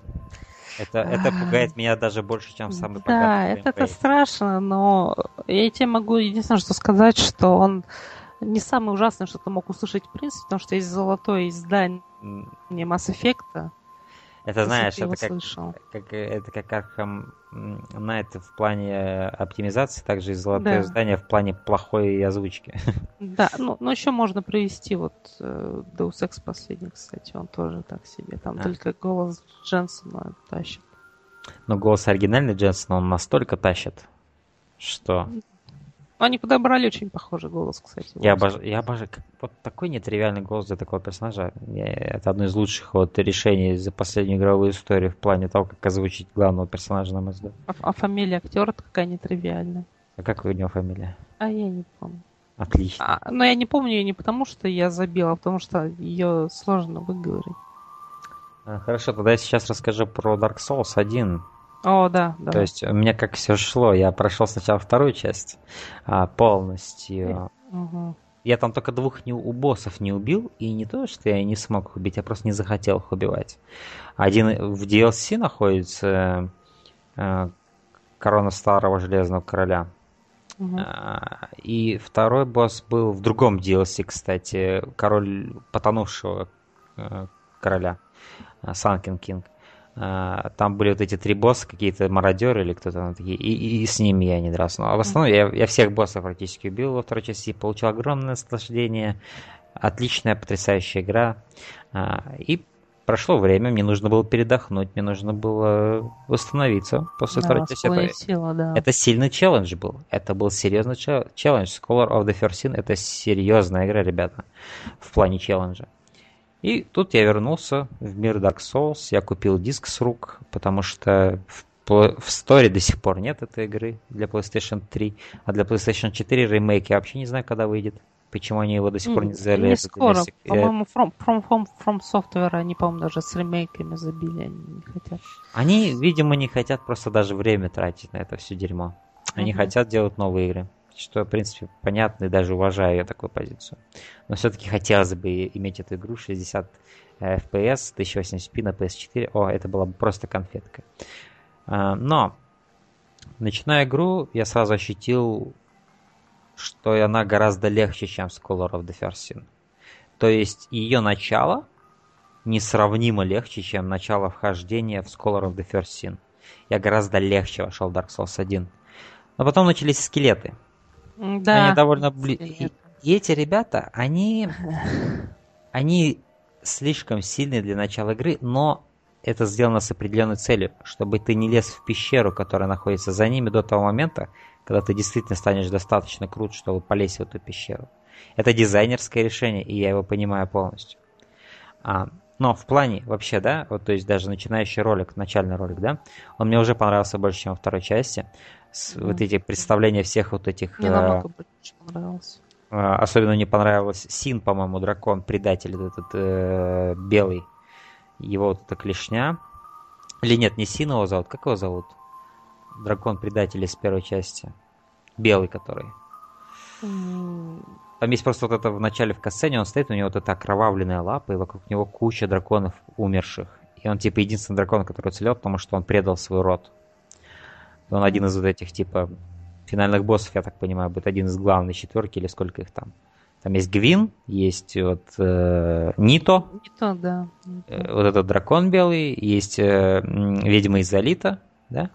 Uh-huh. Вот, да. Ну, в общем, это уже вот эта начальная сцена, она богаче, она красивше, она интереснее в своем контенте. Да. Я... И... Сцена начальная в Dark Souls 3 тоже в таком же плане сделана, тоже отлично. Во второй части она больше была такая, как будто артхаус кино какого-то шведского режиссера, знаешь, такое черно-белое. Да. И она мне тоже понравилась, но она... Она, сла... части... она просто слабее, все. Катсцена первой части мне больше понравилась. Она была она, возможно, не с такой замысловатой была, она была такая немножко в лоб ее был месседж, да? Тебе просто показывают mm-hmm. чуваков, которых ты убьешь в, в этой игре. Должен убить э, главных чуваков. Но в своей прямолинейности она все же была красиво срежиссирована. А, и начало игры, начальная локация мне дико понравилась. Это, это, э, северная лечебница для полых, да?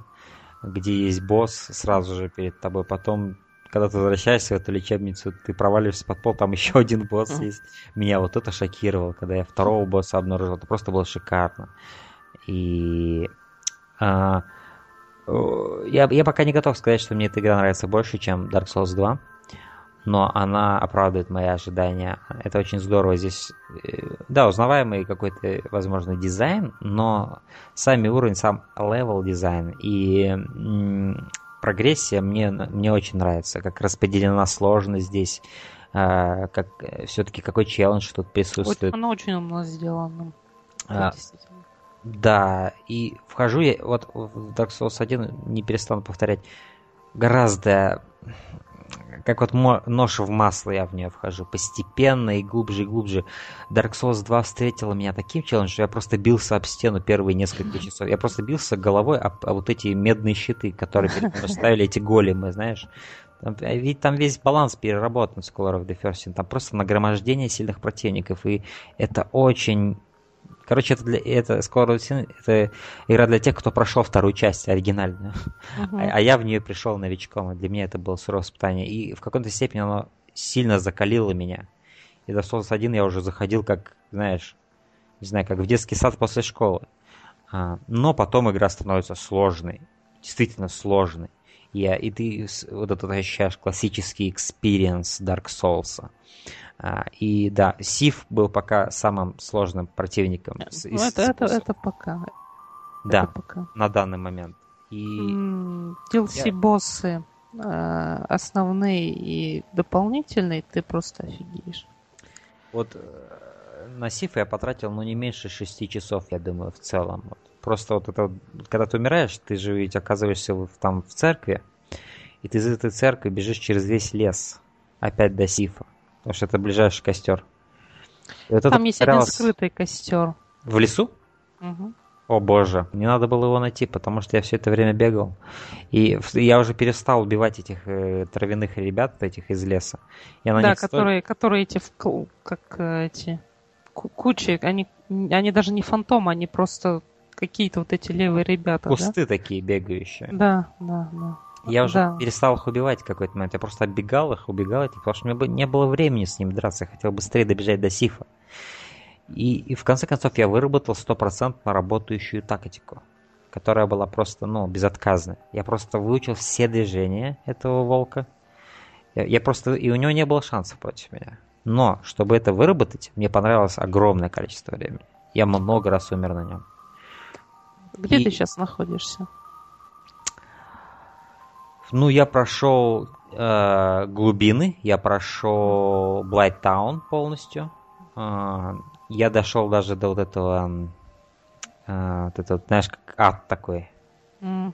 Под Блайттауном, который находится. После паучихи. Вот этот а, да, инф, инферно уровень такой, знаешь, где огромный mm-hmm. вот этот есть голем. Его я тоже убил.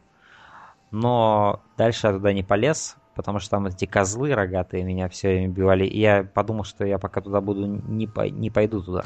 Ну, я думаю, когда ты доберешься до Норланда, собственно, ты еще раз подумаешь о том, стоит ли тебе дальше проходить. Mm. Там, будет, там будет еще тяжелее. Знаешь, а Норланду это то, то название, которое постоянно мелькает, которое, да, перед, э, которое я предвкушаю, потому что все говорят о Норланду, а Норланду а, про... А Норланда замечательное место, очень-очень смертельно для тебя. Но... К тому же оно есть в Dark Souls 3. Первая и третья часть, они очень тесно связаны. Угу. Опять же. Да. Ну вот, и я получаю огромное удовольствие от игры. И это потрясающая игра. Единственное, что меня печалит, это то, что на PlayStation 3 фреймблейд плохой. плохой. Я знаю, что в свое время, когда они только портировали ее на ПК, он еще хуже был на ПК. А, там просто ужасный порт был, насколько я знаю. Да, фанаты допилили. Да, фанаты допилили. Сейчас э, можно увидеть на YouTube видео, как ребята просто 60 FPS играют. И я облизываюсь просто при взгляде на это, потому что у меня единственная, моя единственный шанс поиграть в эту игру это PlayStation 3. И когда я дерусь с Сифом, у которого куча шерсти на его теле, это ужасно нагружает э, FPS, э, выдает очень плохой систему вплоть там, я не знаю, до 15 FPS, возможно, иногда падает, когда ты прям под сифом находишься и режешь его пузо. Вот. Машня. Да, и Блайтаун, э, есть проседание. Э, новый, новый, как-то там, новый Лондон называется, что ли. Есть такой го- городок такой заброшенный с этими, угу. с, с призраками, которых не убьешь, да. пока на себя проклятие там не наложишь. Там тоже есть проседание. Вот. Но в целом игра, в принципе, хорошо работает. У меня сильных претензий нет к FPS. Вот. Конечно, не так, как Dark Souls 2 работал на моей PS4. Там 60 FPS стабильно был. И, конечно, переходя от, от одного, от, от такого перформанса к такому, э, поначалу было тяжеловато. Да, но игра выглядит потрясающе графически, очень хорошо выглядит, не уступает ничем второй части, я бы даже сказал, в плане графических своих вот. И, возможно, им стоило, наверное, эту графику порезать, потому что я бы предпочел все-таки стабильный FPS. А, да, бывает такое. Вот, но... Сейчас а, пока лучше идет. По боссам я уже убил немало боссов. Есть какие-то кое-какие боссы были действительно очень слабыми.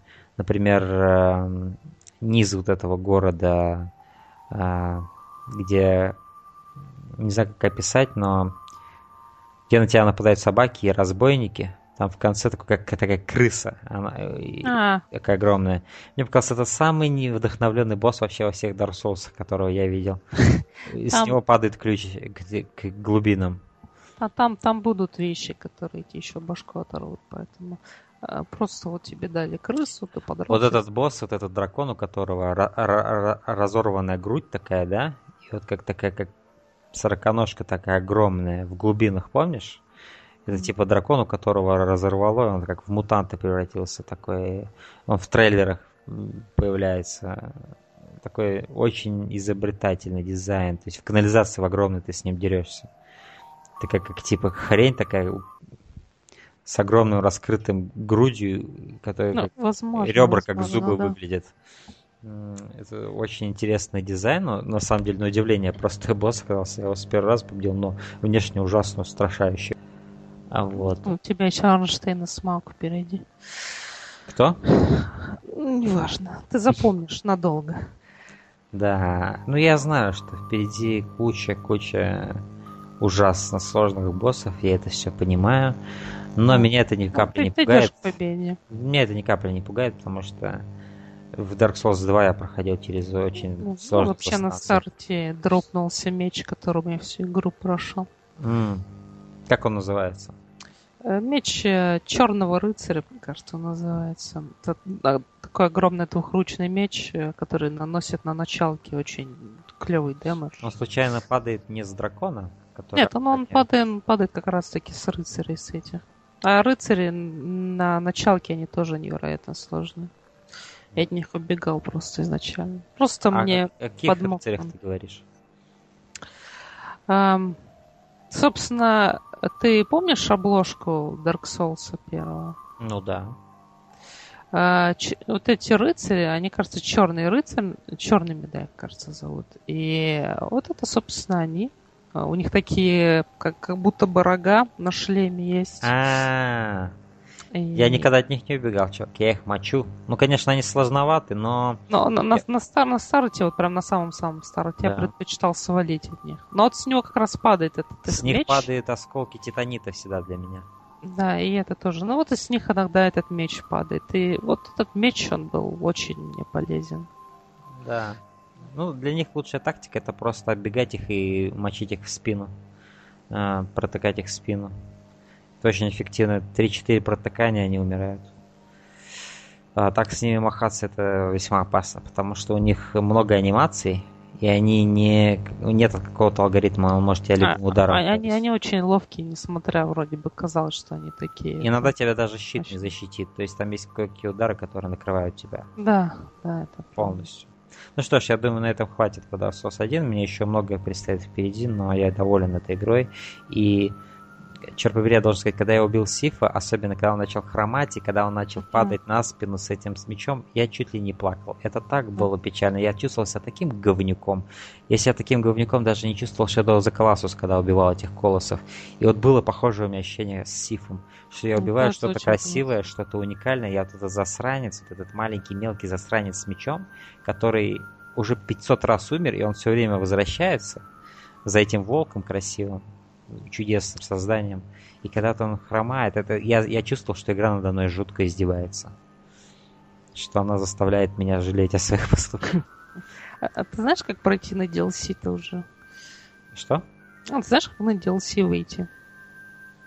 Потому что там м, не так все очевидно, в принципе. Artorias of the Abyss? Да, да.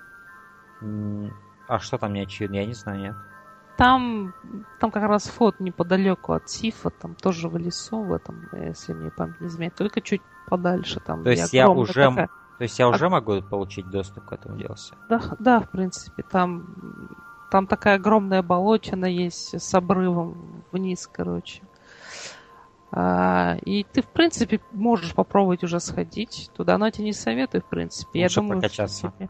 Да, но когда ты пойдешь на финального босса, ты уже не сможешь как бы камбэк сделать. Поэтому тебе лучше стоит пройти как раз DLC перед самым э, финалом, наверное. Понял, понял. Да. Потому Хорошо. что там очень-очень сложные боссы, и тебе лучше подготовиться к ним. Я знаю, что это Манус. Это да, это Манус и сам это Артурия, типа... сам собой. Это типа какой-то бог тьмы или что-то в этом роде. То есть какой-то это существо, которое повелевает тьмой и живет во тьме, да? Ну, я думаю, также ты наслышан, что босс Dark Souls изначально, он э, не шибко сложный, он скорее, он очень драматичный, и он несет огромную тоже эмоциональную нагрузку в плане вот лоры, атмосферы. Я не наслышан насчет его сложности, но я знаю его дизайн. И, да, и Гвин... Что... Да. Гвин... Он, он великолепен на самом деле. Он, он очень хороший. Да, у этой игры, безусловно, есть потенциал стать лучше, чем вторая часть, пока я просто не готов этого сказать, потому что я очень люблю вторую часть. А, но, но мы еще вернемся к этому, я думаю. Мы еще вернемся, потому что я не буду проходить ее, знаешь. Знаешь, я, я, я могу раза два сесть за неделю, но если я сажусь, я играю по 5 часов в нее. Минимум. Да, это, это правда. Она может... дико затягивает. Она дико затягивает. Но это... Казалось бы, да, тебе там по заднице всегда дают вот именно это и затягивает, наверное, вот это не нежелание принять то, что тебе надирают задницу. Ты все время говоришь, я, no. я, я смогу тебя пройти, черт побери. Нет, я смогу тебя пройти. А когда ты его проходишь, ты, ну вот сейчас вот этого еще пройду, и все, и вот, не, ну вот сейчас вот, вот этого я пройду, вот он там вдалеке ходит, надо его завалить. Да, Короче, до следующего коста, и ты вот так ходишь до следующего коста, до следующего коста, до следующего коста, и вот так игра с тобой так она тобой манипулирует вот этими кострами, вот этим, вот этим взглядом куда-то на периферию, а, в будущее, вперед. Как, как у тебя там с активностью онлайновой, там, фантомы? Там... Фантомы нет, нету. Ни один не, не вторгался. Да? Но я, я вторгался в игры других людей. А, в лесу есть кошка, ковенант у нее есть. Угу, да, Она да. может приз, призывать тебя, если у тебя есть кольцо. Я одевал это кольцо, и меня призывал, я, я, я вторгался, но у меня было мало здоровья, и меня довольно быстро нагнули из-за этого. Мы долго танцевали с этим парнем, но он пару раз пырнул меня, и, и я уже был мертв. А рапиркой поди какой-нибудь? Нет. А но вот эти, вот эти ребята с рапирами, они опасные. Да, если правильно пользоваться рапирой, это просто одно из самых надоедливых орудий в игре. Да? Два выпада, и ты мертв. Угу. Да. Поэтому мне нравится, как эта игра точно так же, как вторая часть, она очень заигрывает с твоим вниманием, много секретов она от тебя прячет, и она поощряет внимательность. Она поощряет игроков, которые любят исследовать локации полностью. А, и это, конечно же, мотивирует просто все облазить. Да, вот. Не устану повторять, насколько я люблю сетевые вот эти все финтифлюшки, вот эти все. И играть просто пиратку вот ну, без этого всего добра. Это, просто да. преступление преступление, это половина experience а теряется. И вот в плане запрятных элементов, даже вот просто чтобы вернуться в эту лечебницу, да, из начала игры, угу. там надо сильно извернуться, надо сильно рассмотреть уровень, что я и сделал. Потому что ты видишь что это, эту ворону огромную. А, да. Ты думаешь, зачем-то она там есть. Ты видишь, что это гнездо. Угу. Ты думаешь, туда как-то можно попасть. И если ты достаточно много этому времени уделишь, если ты достаточно много уделишь время тому, как твой персонаж двигается, на что он способен, и как конструкции этого уровня вот расположены, ты сможешь забраться в это гнездо и отправиться обратно. И просто когда я смог это сделать без каких-либо подсказок, гайдов и так далее, просто когда ты сам этого достигаешь, когда ты забираешься на эту казалось бы, недостижимую вершину, ты туда, там, лестница туда никакая не ведет, ты не знаешь, как туда попасть. Но когда ты этого достигаешь, просто это уже, это уже большое наслаждение. Думаешь, это как, знаешь, как будто ты босса победил. Но на самом деле ты никакого босса не победил, но ты додумался, ты да, как-то смог туда забраться, извернулся, но ты это сделал. И это очень-очень-очень просто приятно. Так что, да. Я думаю, на этом наш подкаст завершается. Да, но у нас еще список вопросов есть. Точняк. Кита Сосин, спасибо, что ты мне напомнил. Я в группе в своей а, сделал такую возможность, то есть спросил ребята, если у кого есть какие-то вопросы, ребята, давайте задавайте их, я смогу зачитать их в подкасте. И на данный момент, да. я думаю, уже несколько вопросов накапало. Да. Даже пока мы записывали с тобой этот подкаст, уже еще один вопрос появился. Ну что ж, мы начнем, наверное, с самого начала, так как это моя группа, многие вопросы адресовались напрямую мне, но я думаю, на некоторые из них, Хитас, ты также сможешь ответить. Вот. И первый вопрос, на него ты не сможешь, Хитас, ответить, извини. А, а, от Динки Рейн. Анонсированные ранее обзоры по санитариям и Vampire the Masquerade Bloodlines все еще имеют право на жизнь? Во-первых, я не уверен, что я анонсировал эти обзоры. Я говорил про санитариум, что... Да, я говорил, что 100% появится обзор этой игры, но это опять же вот та часть меня, которая когда-то любила анонсировать, любила общаться с комьюнити до того, как ты сделал видео. И что мы имеем сейчас? Никакого обзора санитариум нет. А, и, скорее всего, не появится. Поэтому я и хочу отказаться, и отказался от анонса. Я не думаю, что обзор по санитариям будет. То же самое по Masquerade Bloodlines я не уверен. То есть, будет, не будет, я ничего анонсировать не хочу. Я очень заинтересован в том, чтобы пройти обе эти игры. Санитарием я много прошел, на самом деле, но потом у меня винда полетела, и у меня все сохранения слетели вместе с. Поэтому я не уверен, буду ли я ее перепроходить. Хорошо. А, Альберт Вескер. И тут мы с тобой оба сможем ответить. Аль- Альберт Вескер из Лавы пишет нам. А, как считаешь, Скарлетт Йоханссон подходит для роли Матоко Касанаги в «Призраке в доспехах»? Вот что ты считаешь насчет этого Хитсаси? Um, я думаю, что раз это американская версия, да, то они праве были, наверное, закастить ее. Другой mm. вопрос, неужели не было ни одной достойной японской там, актрисы, которая смогла бы mm. ее? Поэтому, как я читал мнение относительно этого, что все-таки индустрия достаточно э, неравноценна в этом вопросе. Кто-то говорит, да, что нужно бы закастить было американскую актрису, ведь это американская версия. Кто-то говорит, что нужно было относиться более уважительно к первоисточнику, зак- uh-huh. закасить японскую актрису. Так вот, я думаю, что принципе, правы обе стороны, и зависит, конечно, от того, как сама Скарлетт исполнит роль, да, то есть нужно всегда давать ей шанс а, в этом плане. А, но я, наверное, был бы более традиционным в этом плане, если бы сказал, что им стоило найти японскую актрису, потому что... А, Первоисточник, и зовут ее Матока Кусанаги. Да, да, и в этом плане она должна была быть все-таки японкой. Ну, знаешь, когда я вспоминаю просто этот оригинальный фильм а, Маморо Оши 95 -го года, который я просто, я от него без ума. Ее внешность никак не выдавала мне японку. Она, в принципе, выглядела очень европеоидно. Матока Касанаги в том фильме. С этими большими своими глазами, серыми. И поэтому для меня не критично, что они выбрали Скарлетт Йоханссон. Я, я могу назвать имя актрисы, которая гораздо больше внешне подошла бы и напоминала бы Матока Кусанаги из оригинального аниме. Это Антия Трауэ. Загуглите эту девушку. А, она в некоторых голливудских фильмах снималась. У нее внешность практически, ну, не скажу, что идеально, но очень подходящая. Ее фигура, она абсолютно идеальна. Вот как вот в аниме. То есть рост, э, пропорции. Это да, антитраве бы лучше бы. Но никто не знает, кто такая антитраве. Все знают, кто такая Скарлетт Йоханссон. И им надо продать этот фильм. Да, ну, да. И это не худший вариант на самом деле. Потому что э, Скарлетт Йоханссон фигуристая девушка, и она может экшен, она может в экшен. Она ну, уже помимо, это много раз доказывала. Помимо расизма, который все-таки присутствует, я думаю, при создании фильмов подобного плана, ну, угу разные бывают причины, в принципе, но это одна из них, и она называлась, в принципе, то, что все-таки имеет это место быть. Ну, и, естественно, продать фильм действительно надо. Ты вряд ли сможешь продать фильм достаточно хорошо, если у тебя на главных ролях будет какая-то, э, хоть и талантливая, но японская актриса, которую в США не знает никто. Угу. А Скарлетт Йоханссон сейчас одна из самых высокооплачиваемых, самых известных актрис. И да. это бесспорно. И это очень сильно поможет фильму, просто чтобы его увидели.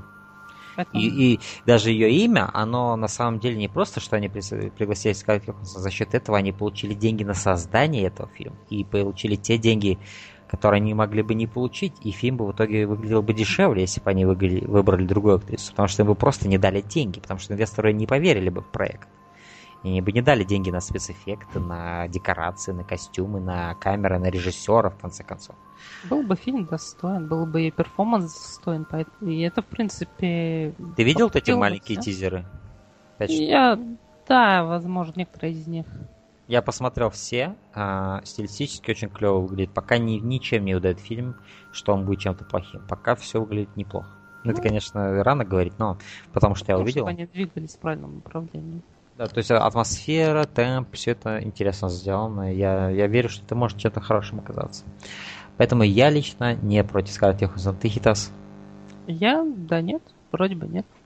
Хорошо. Данил, Со... Данил Сазон спрашивает, какие обзоры планируются в будущем. Но опять же, возвращаясь к теме планирования анонсов, никакие, никакие не планируются. Я не то, что даже я сказал, что не хочу анонсировать. Я пойду дальше, я скажу, что я не хочу ничего планировать. Я отказался от того, чтобы планировать обзоры. Я либо начинаю делать обзор, либо я не начинаю его делать. Я предпочитаю сейчас, как творческий человек, быть в моменте. И не планировать, знаешь, вот эти вот 10 обзоров расписать и ни один из них в итоге не сделать. И если вот в этот момент у меня есть настроение, у меня есть вдохновение, да, а, и время, естественно, и я просто начинаю делать обзор, я начинаю его делать, я его делаю, я его выкладываю, если нет, то я ничего не анонсирую и даже не планирую, поэтому я думаю, это для меня сейчас будет самый верный курс. А, Дмитрий Жабин спрашивает, как ты познакомился с серией Metal Gear? Как ты, Хитас, познакомился с этой серией? Uh, Metal Gear Solid на PS1. Ну, все, что нужно знать. Я поиграл, офигел. Угу. И вот с тех пор так как-то идет. С тех пор я такой, да? Да. А. Потерянный в жизни. Так, ну, для меня, мне сейчас надо напрячься, на самом деле. Но для меня, наверное, все-таки это будет Metal Gear Solid 4. А, когда я приобрел PS3. Это была одна из первых игр, которые я купил. А, и у нее просто был настолько крутой арт-дизайн, вот просто вот сама коробка. Ее Шинкава нарисовал. Вот, вот настолько... Ш... Ее невозможно было не купить. И тогда она уже дешевле стоила гораздо. Тогда она уже входила в эту серию Platinum. Вот эти платиновые релизы PlayStation. А, и я знал, что эта серия очень с большими традициями. Для меня тогда это была какая-то такая Metal Gear, я ничего не знал об этом. И для меня такой страшный мир был, я даже туда сунуться боялся. Но я купил эту четвертую часть, и я прошел игру ровно до, до касцены с Райденом, когда он впервые появляется. Одна из лучших катсцен, что я видел в своей жизни. Когда он с этими гекко разделывается и с вампом дерется. Это был такая, такой уровень постановки, который я никогда не видел. И на этом моменте я остановил игру, я, я сказал себе, я пройду всю серию и только тогда вернусь к четвертой части. И так я и сделал. А, поэтому для меня была Guns of the Patriots. Первая Metal Gear Solid. Так, дальше у нас Сайдон как спрашивает. Uh, ваше отношение к новому курсу Resident Evil 7, было ли это неизбежно? Что-то, ну, я знаю, что мы уже говорили с тобой об этом, типа совсем, но что ты сейчас сможешь... Что ты сейчас можешь об этом сказать? Да, у меня рейдж пути, в принципе, поэтому я мало что испытываю к этой игре. Я почти не слежу за ней, на самом деле. А, было ли это неизбежно? Ну, да, было. А, как мое отношение или твое отношение в этом случае? Я не знаю. Мое таково, что, в принципе, они решили взять направление к психологизму, к вот к этому пяти еще тоже. Они с- решили сыграть на популярности пяти, тут нечего скрывать, мне кажется. Да, они, они, они сказали, что они типа начали делать это до пяти, но у меня что-то огромные сомнения не, по этому поводу. И я прям чувствую, что они... Знаешь, возможно, у них был такой концепт экстремального возвращения к хоррору, но вот именно вот этой конкретной концепции, вот, этой, вот этого пейсинга, да, вот этого да. темпа, вот, этого, вот этой камеры, вот этой а, озабоченности именно вот этими э, очень таким неброским хоррором, который именно присущ был пяти, ну, слишком похоже, чтобы говорить, что Мы раньше ребят так начали делать. Помнишь, ты в одном из обзоров на Resident Evil говорил, что Resident Evil всегда был таким угу. фильмом типа категории B. Угу. Вот. Так вот, здесь они действительно хотят сделать из этого такой, ну, серьезный хоррор, чтобы он был вот таким как, высокобюджетным, как вот кино. Ну, не знаю, вот в то же время последние трейлеры показывают очень много вдохновений техасской резни бензопилой. Вот это, например, трапеза за столом с этими сумасшедшими людьми, которые... Ну, э, да, я, я, я понимаю, конечно. Это напоминает как раз. Но, но они все-таки больше как-то хотят от этого трошака отодвинуться. Но в то же время это Resident Evil 7. И нужно в голове держать, что а до этого там такой ад творился просто да. в шестой части, в пятой части. И вот сейчас они хотят на полном серьезе э, скормить мне стейк э, вот с этим серьезным лицом. Не знаю, а... я, я здесь до сих пор вижу много кемповости. Например, когда этот чувак говорит «Welcome to the family, son». Э, то есть это, в, в этом есть какой-то такой кич, какой-то такой, типа, заигрывание с жанрами. Как, как, как спинов могло бы заехать, я думаю, больше, по крайней мере, для меня. А так, ну, знаешь, знаешь, по само... Э, для, меня глав... для, для меня главное, чтобы они достаточно прикрепили это к серии Resident Evil, потому что мое главное опасение сейчас это то, что это будет как Resident Evil 4, ну, там будет а, очень мало от Resident они, Evil. Они сказали, что минимум будет. Это, это, ты, вот это плохо. Чтобы ты, ну там будет трава, да, какие-то упоминания Umbrella, скорее всего. Ну, там, да, фотография, вот это с вертолетом да. Umbrella. Это... И, и все, все, в принципе. Я бы хотел более сильного коннекшена, потому что все это кажется, как будто они делают совершенно ну, другую игру, но лепят на нее бренд. Не чувствуется. Эта семерка, она просто тем более на японском она вообще называется Resident Evil 7 Biohazard. То есть угу. это просто... Да. Вообще, что я, что, что я об этом думаю, это то, что я не против этого направления, да, и я полностью осознаю, что это с их стороны чисто м, такой кэшин на идеях э, пяти.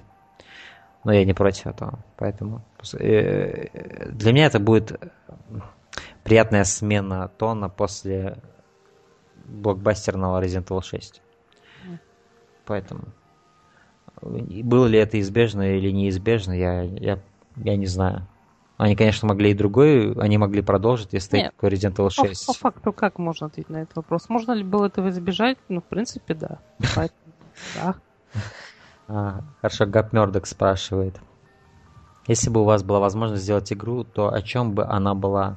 И охарактеризуйте одним словом современную игровую индустрию. Вот это интересно. Mm-hmm. Это вопрос из, из разряда, я даже не знаю каких. Но давай на первый вопрос ответим. Mm-hmm. Если бы ты сделал бы игру, о чем бы она была? Иногда я думаю, знаешь, о концептах, которые можно было воплотить. И все время я думаю, что было бы неплохо сделать какой-то веке качественную группу о Джеймсу Бонду. Я mm-hmm. даже думал о том, как это можно было бы сделать. И даже брал с учетом того, что меня, скорее всего, бы заставили засунуть Дэниела Крейга в эту игру. Uh-huh. Вот. Но по возможности я хотел бы, чтобы ты мог э, выбрать э, Бонда по своему усмотрению. Но для этого пришлось бы затратить много ресурсов, но поскольку это такой план просто, да, который uh-huh. никогда не забудется. То есть ты можешь выбрать любого из бондов, и по сути это будет игра с припланингом, с большой вариативностью, как от стелса к экшену. Поэтому, да, я бы хотел сделать такую Dream игру по Джеймсу Бонду. Ну, я только что придумал концепт, потому что я не знаю, задумался ли я раньше о создании игры вообще. Но на самом деле, помнишь, когда вот я делал обзор Ghost, я говорил о том, что они могли бы сделать сиквел, где брат делает террористический акт, а второй брат его ловит, да? И мне на самом деле это кажется очень интересно играть и за злодея, и за героя в игре. Причем сцены за злодея были бы шокирующими. Ты бы создавал теракты в современном мире, ты бы там взрывал здания, да, какие-нибудь, и это было бы так вот, знаешь, графически и неподдельно, без э, вот этого лоска Голливуда и блокбастерности, а именно такая жесткая реальность, брутальная, с вот этими террористическими актами, которая, которая как раз-таки показывала бы ужас, и за счет этого она бы не провозглашала терроризм но показывала бы его действительно ужасную сторону. И ты бы играл за героя, который пытается, который, возможно, был бы какой-нибудь ФБРС, да, какой-нибудь следователь именно, не какой-нибудь, знаешь, а, Рэмбо, да, который бегает с автоматом и всех расстреливает, а именно, как вот помнишь, в Condemned были вот эти вот отрезки, где да, ты просто да, исследуешь да. локации, ищешь зацепки, это такой, получается, такой как 7 Финчера. И вот это было бы для меня интересно играть из-за злодея, из-за героя, и из-за злодея делать вот эти ужасные акты, и из-за героя искать, пытаться зацепки какие-то. А, конечно, я понимаю, что это ужасно сложный для реализации концепт, баланс. Ну, да? опять же, Dream концепт. Угу. А, да. Но я думаю, это реализуемо на самом деле а, с, должным, с должным количеством людей, ну, нужных умений. Это, я думаю, это было бы реализуемо. Но я просто знаю, что такую игру сейчас никто не создает, потому что сейчас век политкорректности. Тем, тем более не Activision. Не, заста... не, не, засу... не взлетит. Не позволит тебе просто да. играть за террориста. А для Там меня... Для меня Там вот чувака же съедают, помнишь, э, это конфликт буквально недавний, он не достоин, в принципе, особого упоминания, но этот парень из Oculus Rift uh-huh. говорит то, что он там поддерживал Трампа, и, в общем, все взъелись на него, короче, от Oculus Rift партнеры отворачиваются из-за этого скандала. В общем, даже этого достаточно, чтобы поднять просто щитшторм. Вот, да, и современный век политкорректности, он не даст тебе играть за террориста, но для меня это очень интересная идея. Играть за того, кто может просто творить такие ужасные акты. И не, я не ищу в этом именно какого-то больного наслаждения, я ищу в этом настоящий ужас. Uh, ужас такого деяния. И uh, вот эта перспектива на террористический акт с двух сторон.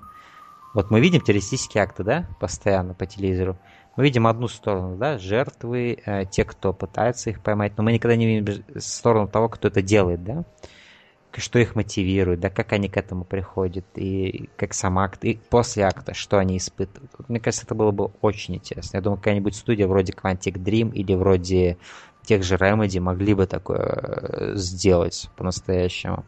Но таких игр не будет. Так что такой Dream концепт у меня принципе, вот меня бы заинтересовал. И mm. одним словом, современную игровую индустрию, как бы ты охарактеризовал, мне кажется, это невозможно, но попробуй. Да, попробовать. Ну, попробуй. Ну, окей.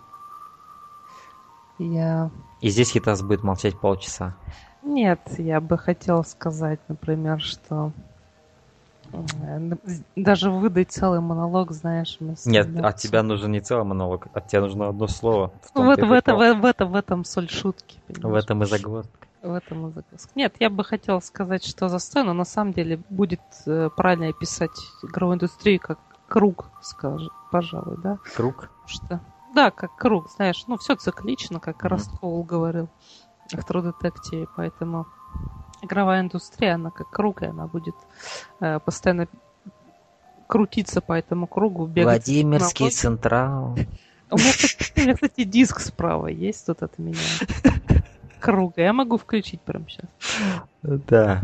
Но я не буду, это я выпрыгну в окно. А мне лететь два этажа, я скорее просто поломаю что-нибудь.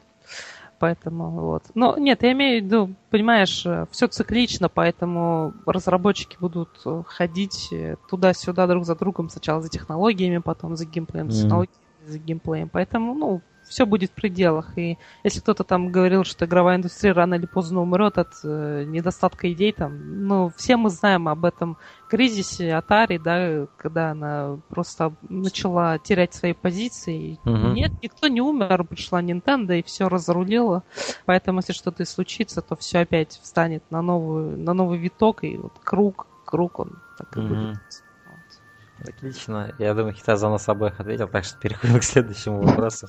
Видишь, как я идеально выкрутился. Андрей Ваганов, наш наш старый дружище. Кто это? Да кто это? Хами, привет. Кто все эти люди? Андрей Ваганов. Играли уже в Бэтмена от Telltale? Как вам? Ты играл, Хитас? Я играл в другие игры от Telltale, поэтому я играл в Бэтмена, но вряд ли это можно так я просто так... ответить. Нет, поэтому... да, я играл в Бэтмена, и я играл в игры от Telltale, но в Бэтмена от Telltale я не играл. Ну, если быть предельно честным, нет, я не играл, поэтому как мне, но то, что я видел, э, меня не особо впечатлило. Но думаю, в будущем я сыграю. Я не играл и думаю, что я не сыграю в эту игру. Мне не интересно. Не интересно то, что я увидел. Я смотрел, смотрел материалы по этой игре, видео первого эпизода. Мне Это не... вот та же бодяга, как с Майнкрафтом, короче, опять какой-то кэшгрыв. А, и далее Хамелеон продолжает. А, многие современные инди-игры выходят с довольно-таки простой, часто пиксельной графикой. Некоторые считают это своеобразным стилем, ностальги... ностальгическим приветом из прошлого и тому подобное. Другие же пишут комментарии в духе «Такие 16, играть в игры...» э, играть в игры с графоном из 1900-х. Э, э, как надоели эти пиксели, сколько можно. Лол, опять не парились и нарисовали игру в Paint. Даже если в игре шикарная картинка, а как вы к этому относитесь? То есть он имеет в виду, что даже если вот арт-дизайн очень богатый, mm-hmm. крутой, но он выполнен в пиксельной графике, люди порой все это списывают, они не обращают внимания на стиль, на художественную составляющую изображения, они обращают внимание только на пиксели, да, и, и на то, что это все ретро, и это все устарело, и это все отстой и понос. Как ты мы, к этому относишься? Мы, мы еще не сошлись э, на том, что этих людей просто убивать надо. То есть, да. Ну да, то есть есть определенно фейловые инди-проекты, сейчас много инди всяких, есть просто от, от, отвратительно уродливые инди, то есть э, действительно. Но это из-за того, что сейчас Steam, например, он пускает практически всех, кто может в Paint там лошадку нарисовать, поэтому mm. такие дела. Но вот есть проекты, от которых просто башню сносят, даже несмотря на то, что они э, пиксельные. И вот mm-hmm. такие инди, они, как правило, выбиваются там даже в PlayStation Store, да. Mm-hmm. И это, как правило, это знак качества на самом деле. Поэтому э, некоторые вот эти вскрики, то есть ну, большинство этих вскриков, они, как правило, просто не обоснованы. И люди вообще не знают, о чем говорят. Это вот такие вот ребята, которые дрочат на Crysis с 2007 года, mm-hmm. которые на самом деле просто да, э, для меня на самом деле в играх э, мне лично интереснее арт-дизайн, нежели сама графика, да? Да, да. А, и пиксельный дизайн, он на самом деле дает простор, достаточный простор для самых невероятно красивых вещей, которые можно воспроизвести вообще. Hyper Light Drifter недавно посмотреть, или Hotline Miami, что с этой эстетикой сделала какие-то другие игры тоже в этом жанре. Вот хоррор, э, хоррор я недавно, ну, не недавно, давно уже проходил Home. Пиксельная абсолютно игра, но вот какая крутая, какая напряженная. То есть важнее субстанция и то, что ты делаешь с этим стилем, нежели сам стиль. То есть в крутой графике можно делать невероятные вещи, как это сделал Uncharted 4, но в ней можно делать и скучные вещи, которые, как бы, как, как хороша бы графика не была, эти вещи, они не будут Крутистые. ничего вызывать у тебя, никаких эмоций. А, также с пиксельной, с пиксельной графикой. Можно сделать что-то скучное или даже уродливое, но можно сделать что-то невероятно запоминающееся. А, поэтому к этим людям я как отношусь? Я к ним никак не отношусь. То есть они есть, я знаю, что они существуют, эти люди, но мне на них наплевать. И на их мнение мне тоже наплевать. Вот. Ну, короче, убиваем, да? Ну, знаешь, пусть живут, наверное, потому что а то... пусть будут противовесом Это целевая аудитория для этого концепта про террористов. Да нет, не знаю. Ты не думал об этом? Имеешь в виду тех, кого взрывать как раз? Ну да, да. Ну, это да, это хороший, хороший материал был бы. Хорошее мясо. А, ну и заканчивается все это еще одним вопросом. Опять же от Хамелеона. Open World игра такая обычная в духе Mad Max, где надо собирать вещи, захватывать посты и так далее. Или забористый коридорный шутан, типа последних Вольфенштейнов и Думов. Что вам больше нравится? Ну давай, что ты, что ты стесняешься? Нет, я жду твоего ответа. Um, ну, в зависимости от uh, желания твоего настроения. Иногда хочется вот в чем-то большом, да, побегать, поучаствовать, типа Far Cry там какого-нибудь, пособирать вот эту фигню всю коллекционную. Mm-hmm. А когда-то хочется просто вот побегать и действительно в хороший такой шутан кровавый поиграть. Вот. Uh, отлично Хами сказал, да, Ульфенштейн и Дума, отличные шутеры. Я просто безумно рад, что Bethesda делает с ними, по крайней мере, на данном этапе, да. А, поэтому в зависимости я, от настроения, я, наверное. Я с тобой согласен, но я добавлю, что зависит не только еще от настроения, но еще от исполнения этих э, стилей. Ну, это само собой. Если брать именно Mad Max, в жопу в топку Mad Max. Ага, да, да, это, Mad Max. это, это скучнейшая игра, я, я купил ее и не играл в нее после того, как провел не два часа. И то я очень... И Just дико- Cause 3 туда же, и второй, и первый, в принципе, они. Да, но если мы вспомним, например, Shadow of Mordor, это охрененно открытый мир, который мне очень понравился. И бегать в нем было очень здорово. А, но в то же время есть крутые шутеры коридорные, которых, которые я просто обожаю. Те же первые два Black Ops, а, трилогия Modern Warfare, а, Wolfenstein New Order, шикарный шутер. А, тот же Doom 3 мне дико. То есть шутеров я могу очень много сказать. Наверное, в плане именно количества тайтлов, которыми я действительно насладился, коридорный шутер для меня ближе будет. Но я знаю, что оба этих концепта представляют огромный потенциал для крутого времяпрепровождения. Все зависит именно от исполнения для меня. Поэтому я люблю оба этих Ну, и не, не хочу выбирать. И настрой все-таки должен быть, чтобы во что-то погрузиться с головой. Ну да, все-таки open world игры, они требуют больше времени. Это именно те игры, которые ты бы хотел возвращаться изо дня в день, проводить по часу, по два, да, и откладывать их, и вот возвращаться к ним постоянно. Все-таки шутеры, эти коридорные, они обычно за что э, чуть ли не за один присест проходятся. я вот в Killing Floor 2 вот поигрываю там по часу в день, наверное, вечерком, но он, он тоже в большей степени коридорный, и, да, там мясо и... Ну, такой арена больше шутер, скорее. Да, наверное. Но это вот кооперативное взаимодействие. Это Вот именно мясо, игра полностью оправдывает свое название. Там везде кишки, кровище, вот а, как полагается. Поэтому тоже расслабляет, когда ты не хочешь просто погружаться в мир, в котором тебе нужно сделать 10 вещей за, там, не знаю, за 20 часов. там, За 30. Вот эти open world игры, они тем прелестны, что иногда ты можешь просто подумать, сегодня я не буду проходить главный квест, я просто сосредоточусь на прокачке. Мгм. И, и уделю этому часик времени. Ты, ты делаешь эти побочные задания, с удовольствием их проходишь и выключаешь игру. И у тебя есть чувство завершенности, чувство аккомплишмента. Я думаю, Поэт- кстати, насчет Far Cry, да, тоже Мгм. пока мы говорим о Sandbox. Я думаю, если в каком-то Far Cry меня заставят убивать пант, я, скорее всего, удалю эту игру. А, Да, там... Ну, знаешь, вот, кстати, Open World игры Far Cry 4. Да. Я обожаю эту игру. Сколько я за ней часов провел? Супер веселье. И- Просто одна из моих любимых покупок. Мне кажется, что скриншот сохранился за 73 часа, кажется. Я прошел ее на 100%. я- М. Вот.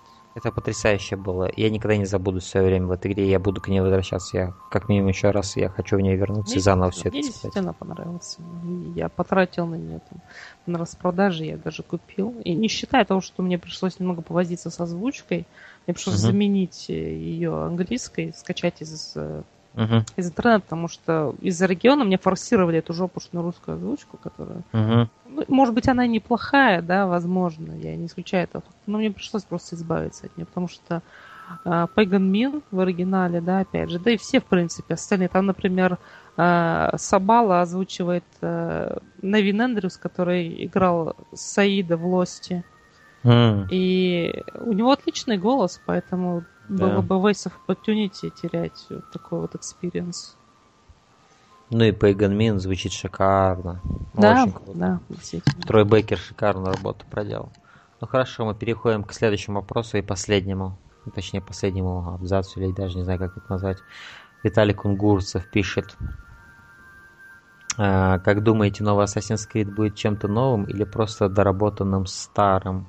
Ну, вообще, мы не те люди, которым, которых вообще надо спрашивать про Assassin's Creed. По-моему, мы уже много раз пинали эту серию, давали понять, что нам не нравится уже, во что она превратилась. Поэтому, мне кажется, Assassin's Creed находится в, степ... в состоянии стагнации. И чем будет новый Assassin's Creed? Это один из тех вопросов, на которые я бы никогда не хотел знать ответа и даже думать, думать об этом. Да, пожалуй, мы... А, как вы относитесь эм, к Ubisoft? Как считаете, будут ли продолжения популярных франчайзов? Ну, это уже следующий вопрос. Как ты относишься к Ubisoft? Ну, мы уже как раз затрагивали эту тему Мгм. вот с Венди. Как я отношусь к Ubisoft? Ну, они манимейкеры, да. Но как они там задвигают, и задвигают про креативность, и про риски. Э, я не знаю, по-моему, он врет, и, в принципе, я не буду его винить, потому что, когда компания приносит такие деньги, по таким вот дорогам им приходится идти.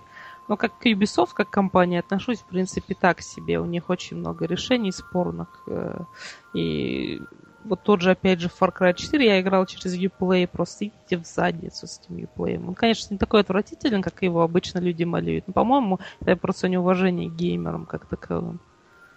Угу. Да. Ну, у меня нет какого-то отношения к этой компании. Они выпускают хорошие игры, они делают странные решения тоже, да. А, наверное, более положительные, чем отрицательные. Наверное, более положительные, чем нейтральные. Uh-huh. Потому что все-таки мне понравился первый Watch Dogs, мне, мне нравится серия Far Cry. Конечно, Primal это сильный сильно они оступились, но я еще верю, что они смогут сделать хороший Far Cry Это все-таки была идея, понимаешь? Это была да. идея. Это да. И а Splinter Cell они загубили серию, конечно. Но кто знает, возможно, они воскресят ее. У них есть еще шанс воскресить Принц Персии. Ну, Blacklist вроде не был таким плохим. А, но... Не знаю, Conviction мне понравился, но дальше как-то, я не знаю, ну, не был House Theory мы знаем, что пик Это пик, это был пик. Да.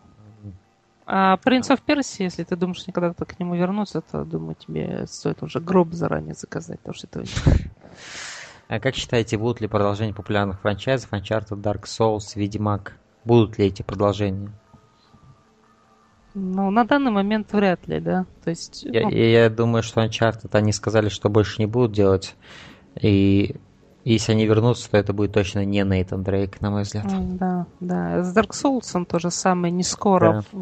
From Software они э, прочно взяли курс на то, чтобы вот доделать эти DLC финальные для Dark да. Souls, закончить историю. Я очень жду эти DLC, но мне кажется, что не в ближайшее время тоже. Они уже много раз заявляли, что хотят отойти от этой серии.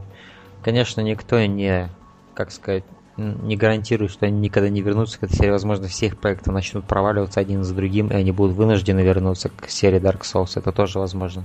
А, но посмотрим, я не буду даже прогнозировать. Насчет Ведьмака, что ты думаешь?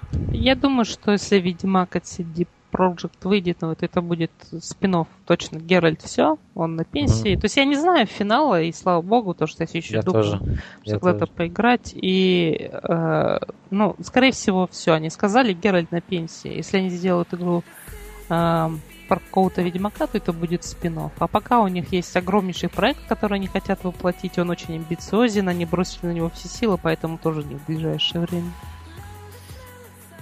Хорошо, и завершение этого просто если вспомнить Naughty Dog, у них одна серия идет в поколение, и если они говорят, что это последняя часть, то так и происходит. Crash Bandicoot, Jack and Dexter и вот Uncharted.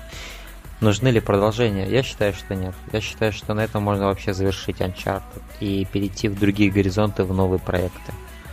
Я думаю, для Naughty Dog надо переходить во что-то новое. Прохождение вот для вышеперечисленных игр, наверное, не нужны.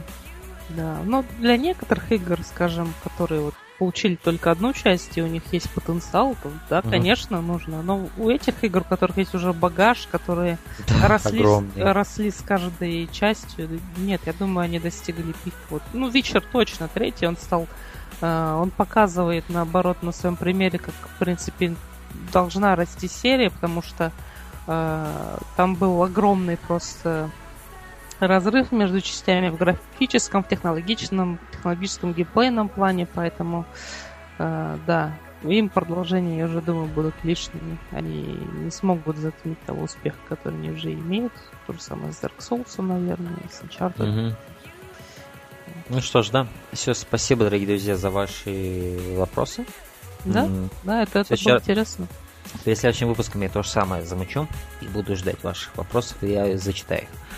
А, и, кстати, один вопрос, который я не зачитал, он от Динки Рейна, он касался того, что мы же с тобой делали подкаст э, и делаем, просто уже давно не делали, китайские мультики, а японской анимации. И вот он нас спросил, есть ли планы делать просто по анимационным фильмам.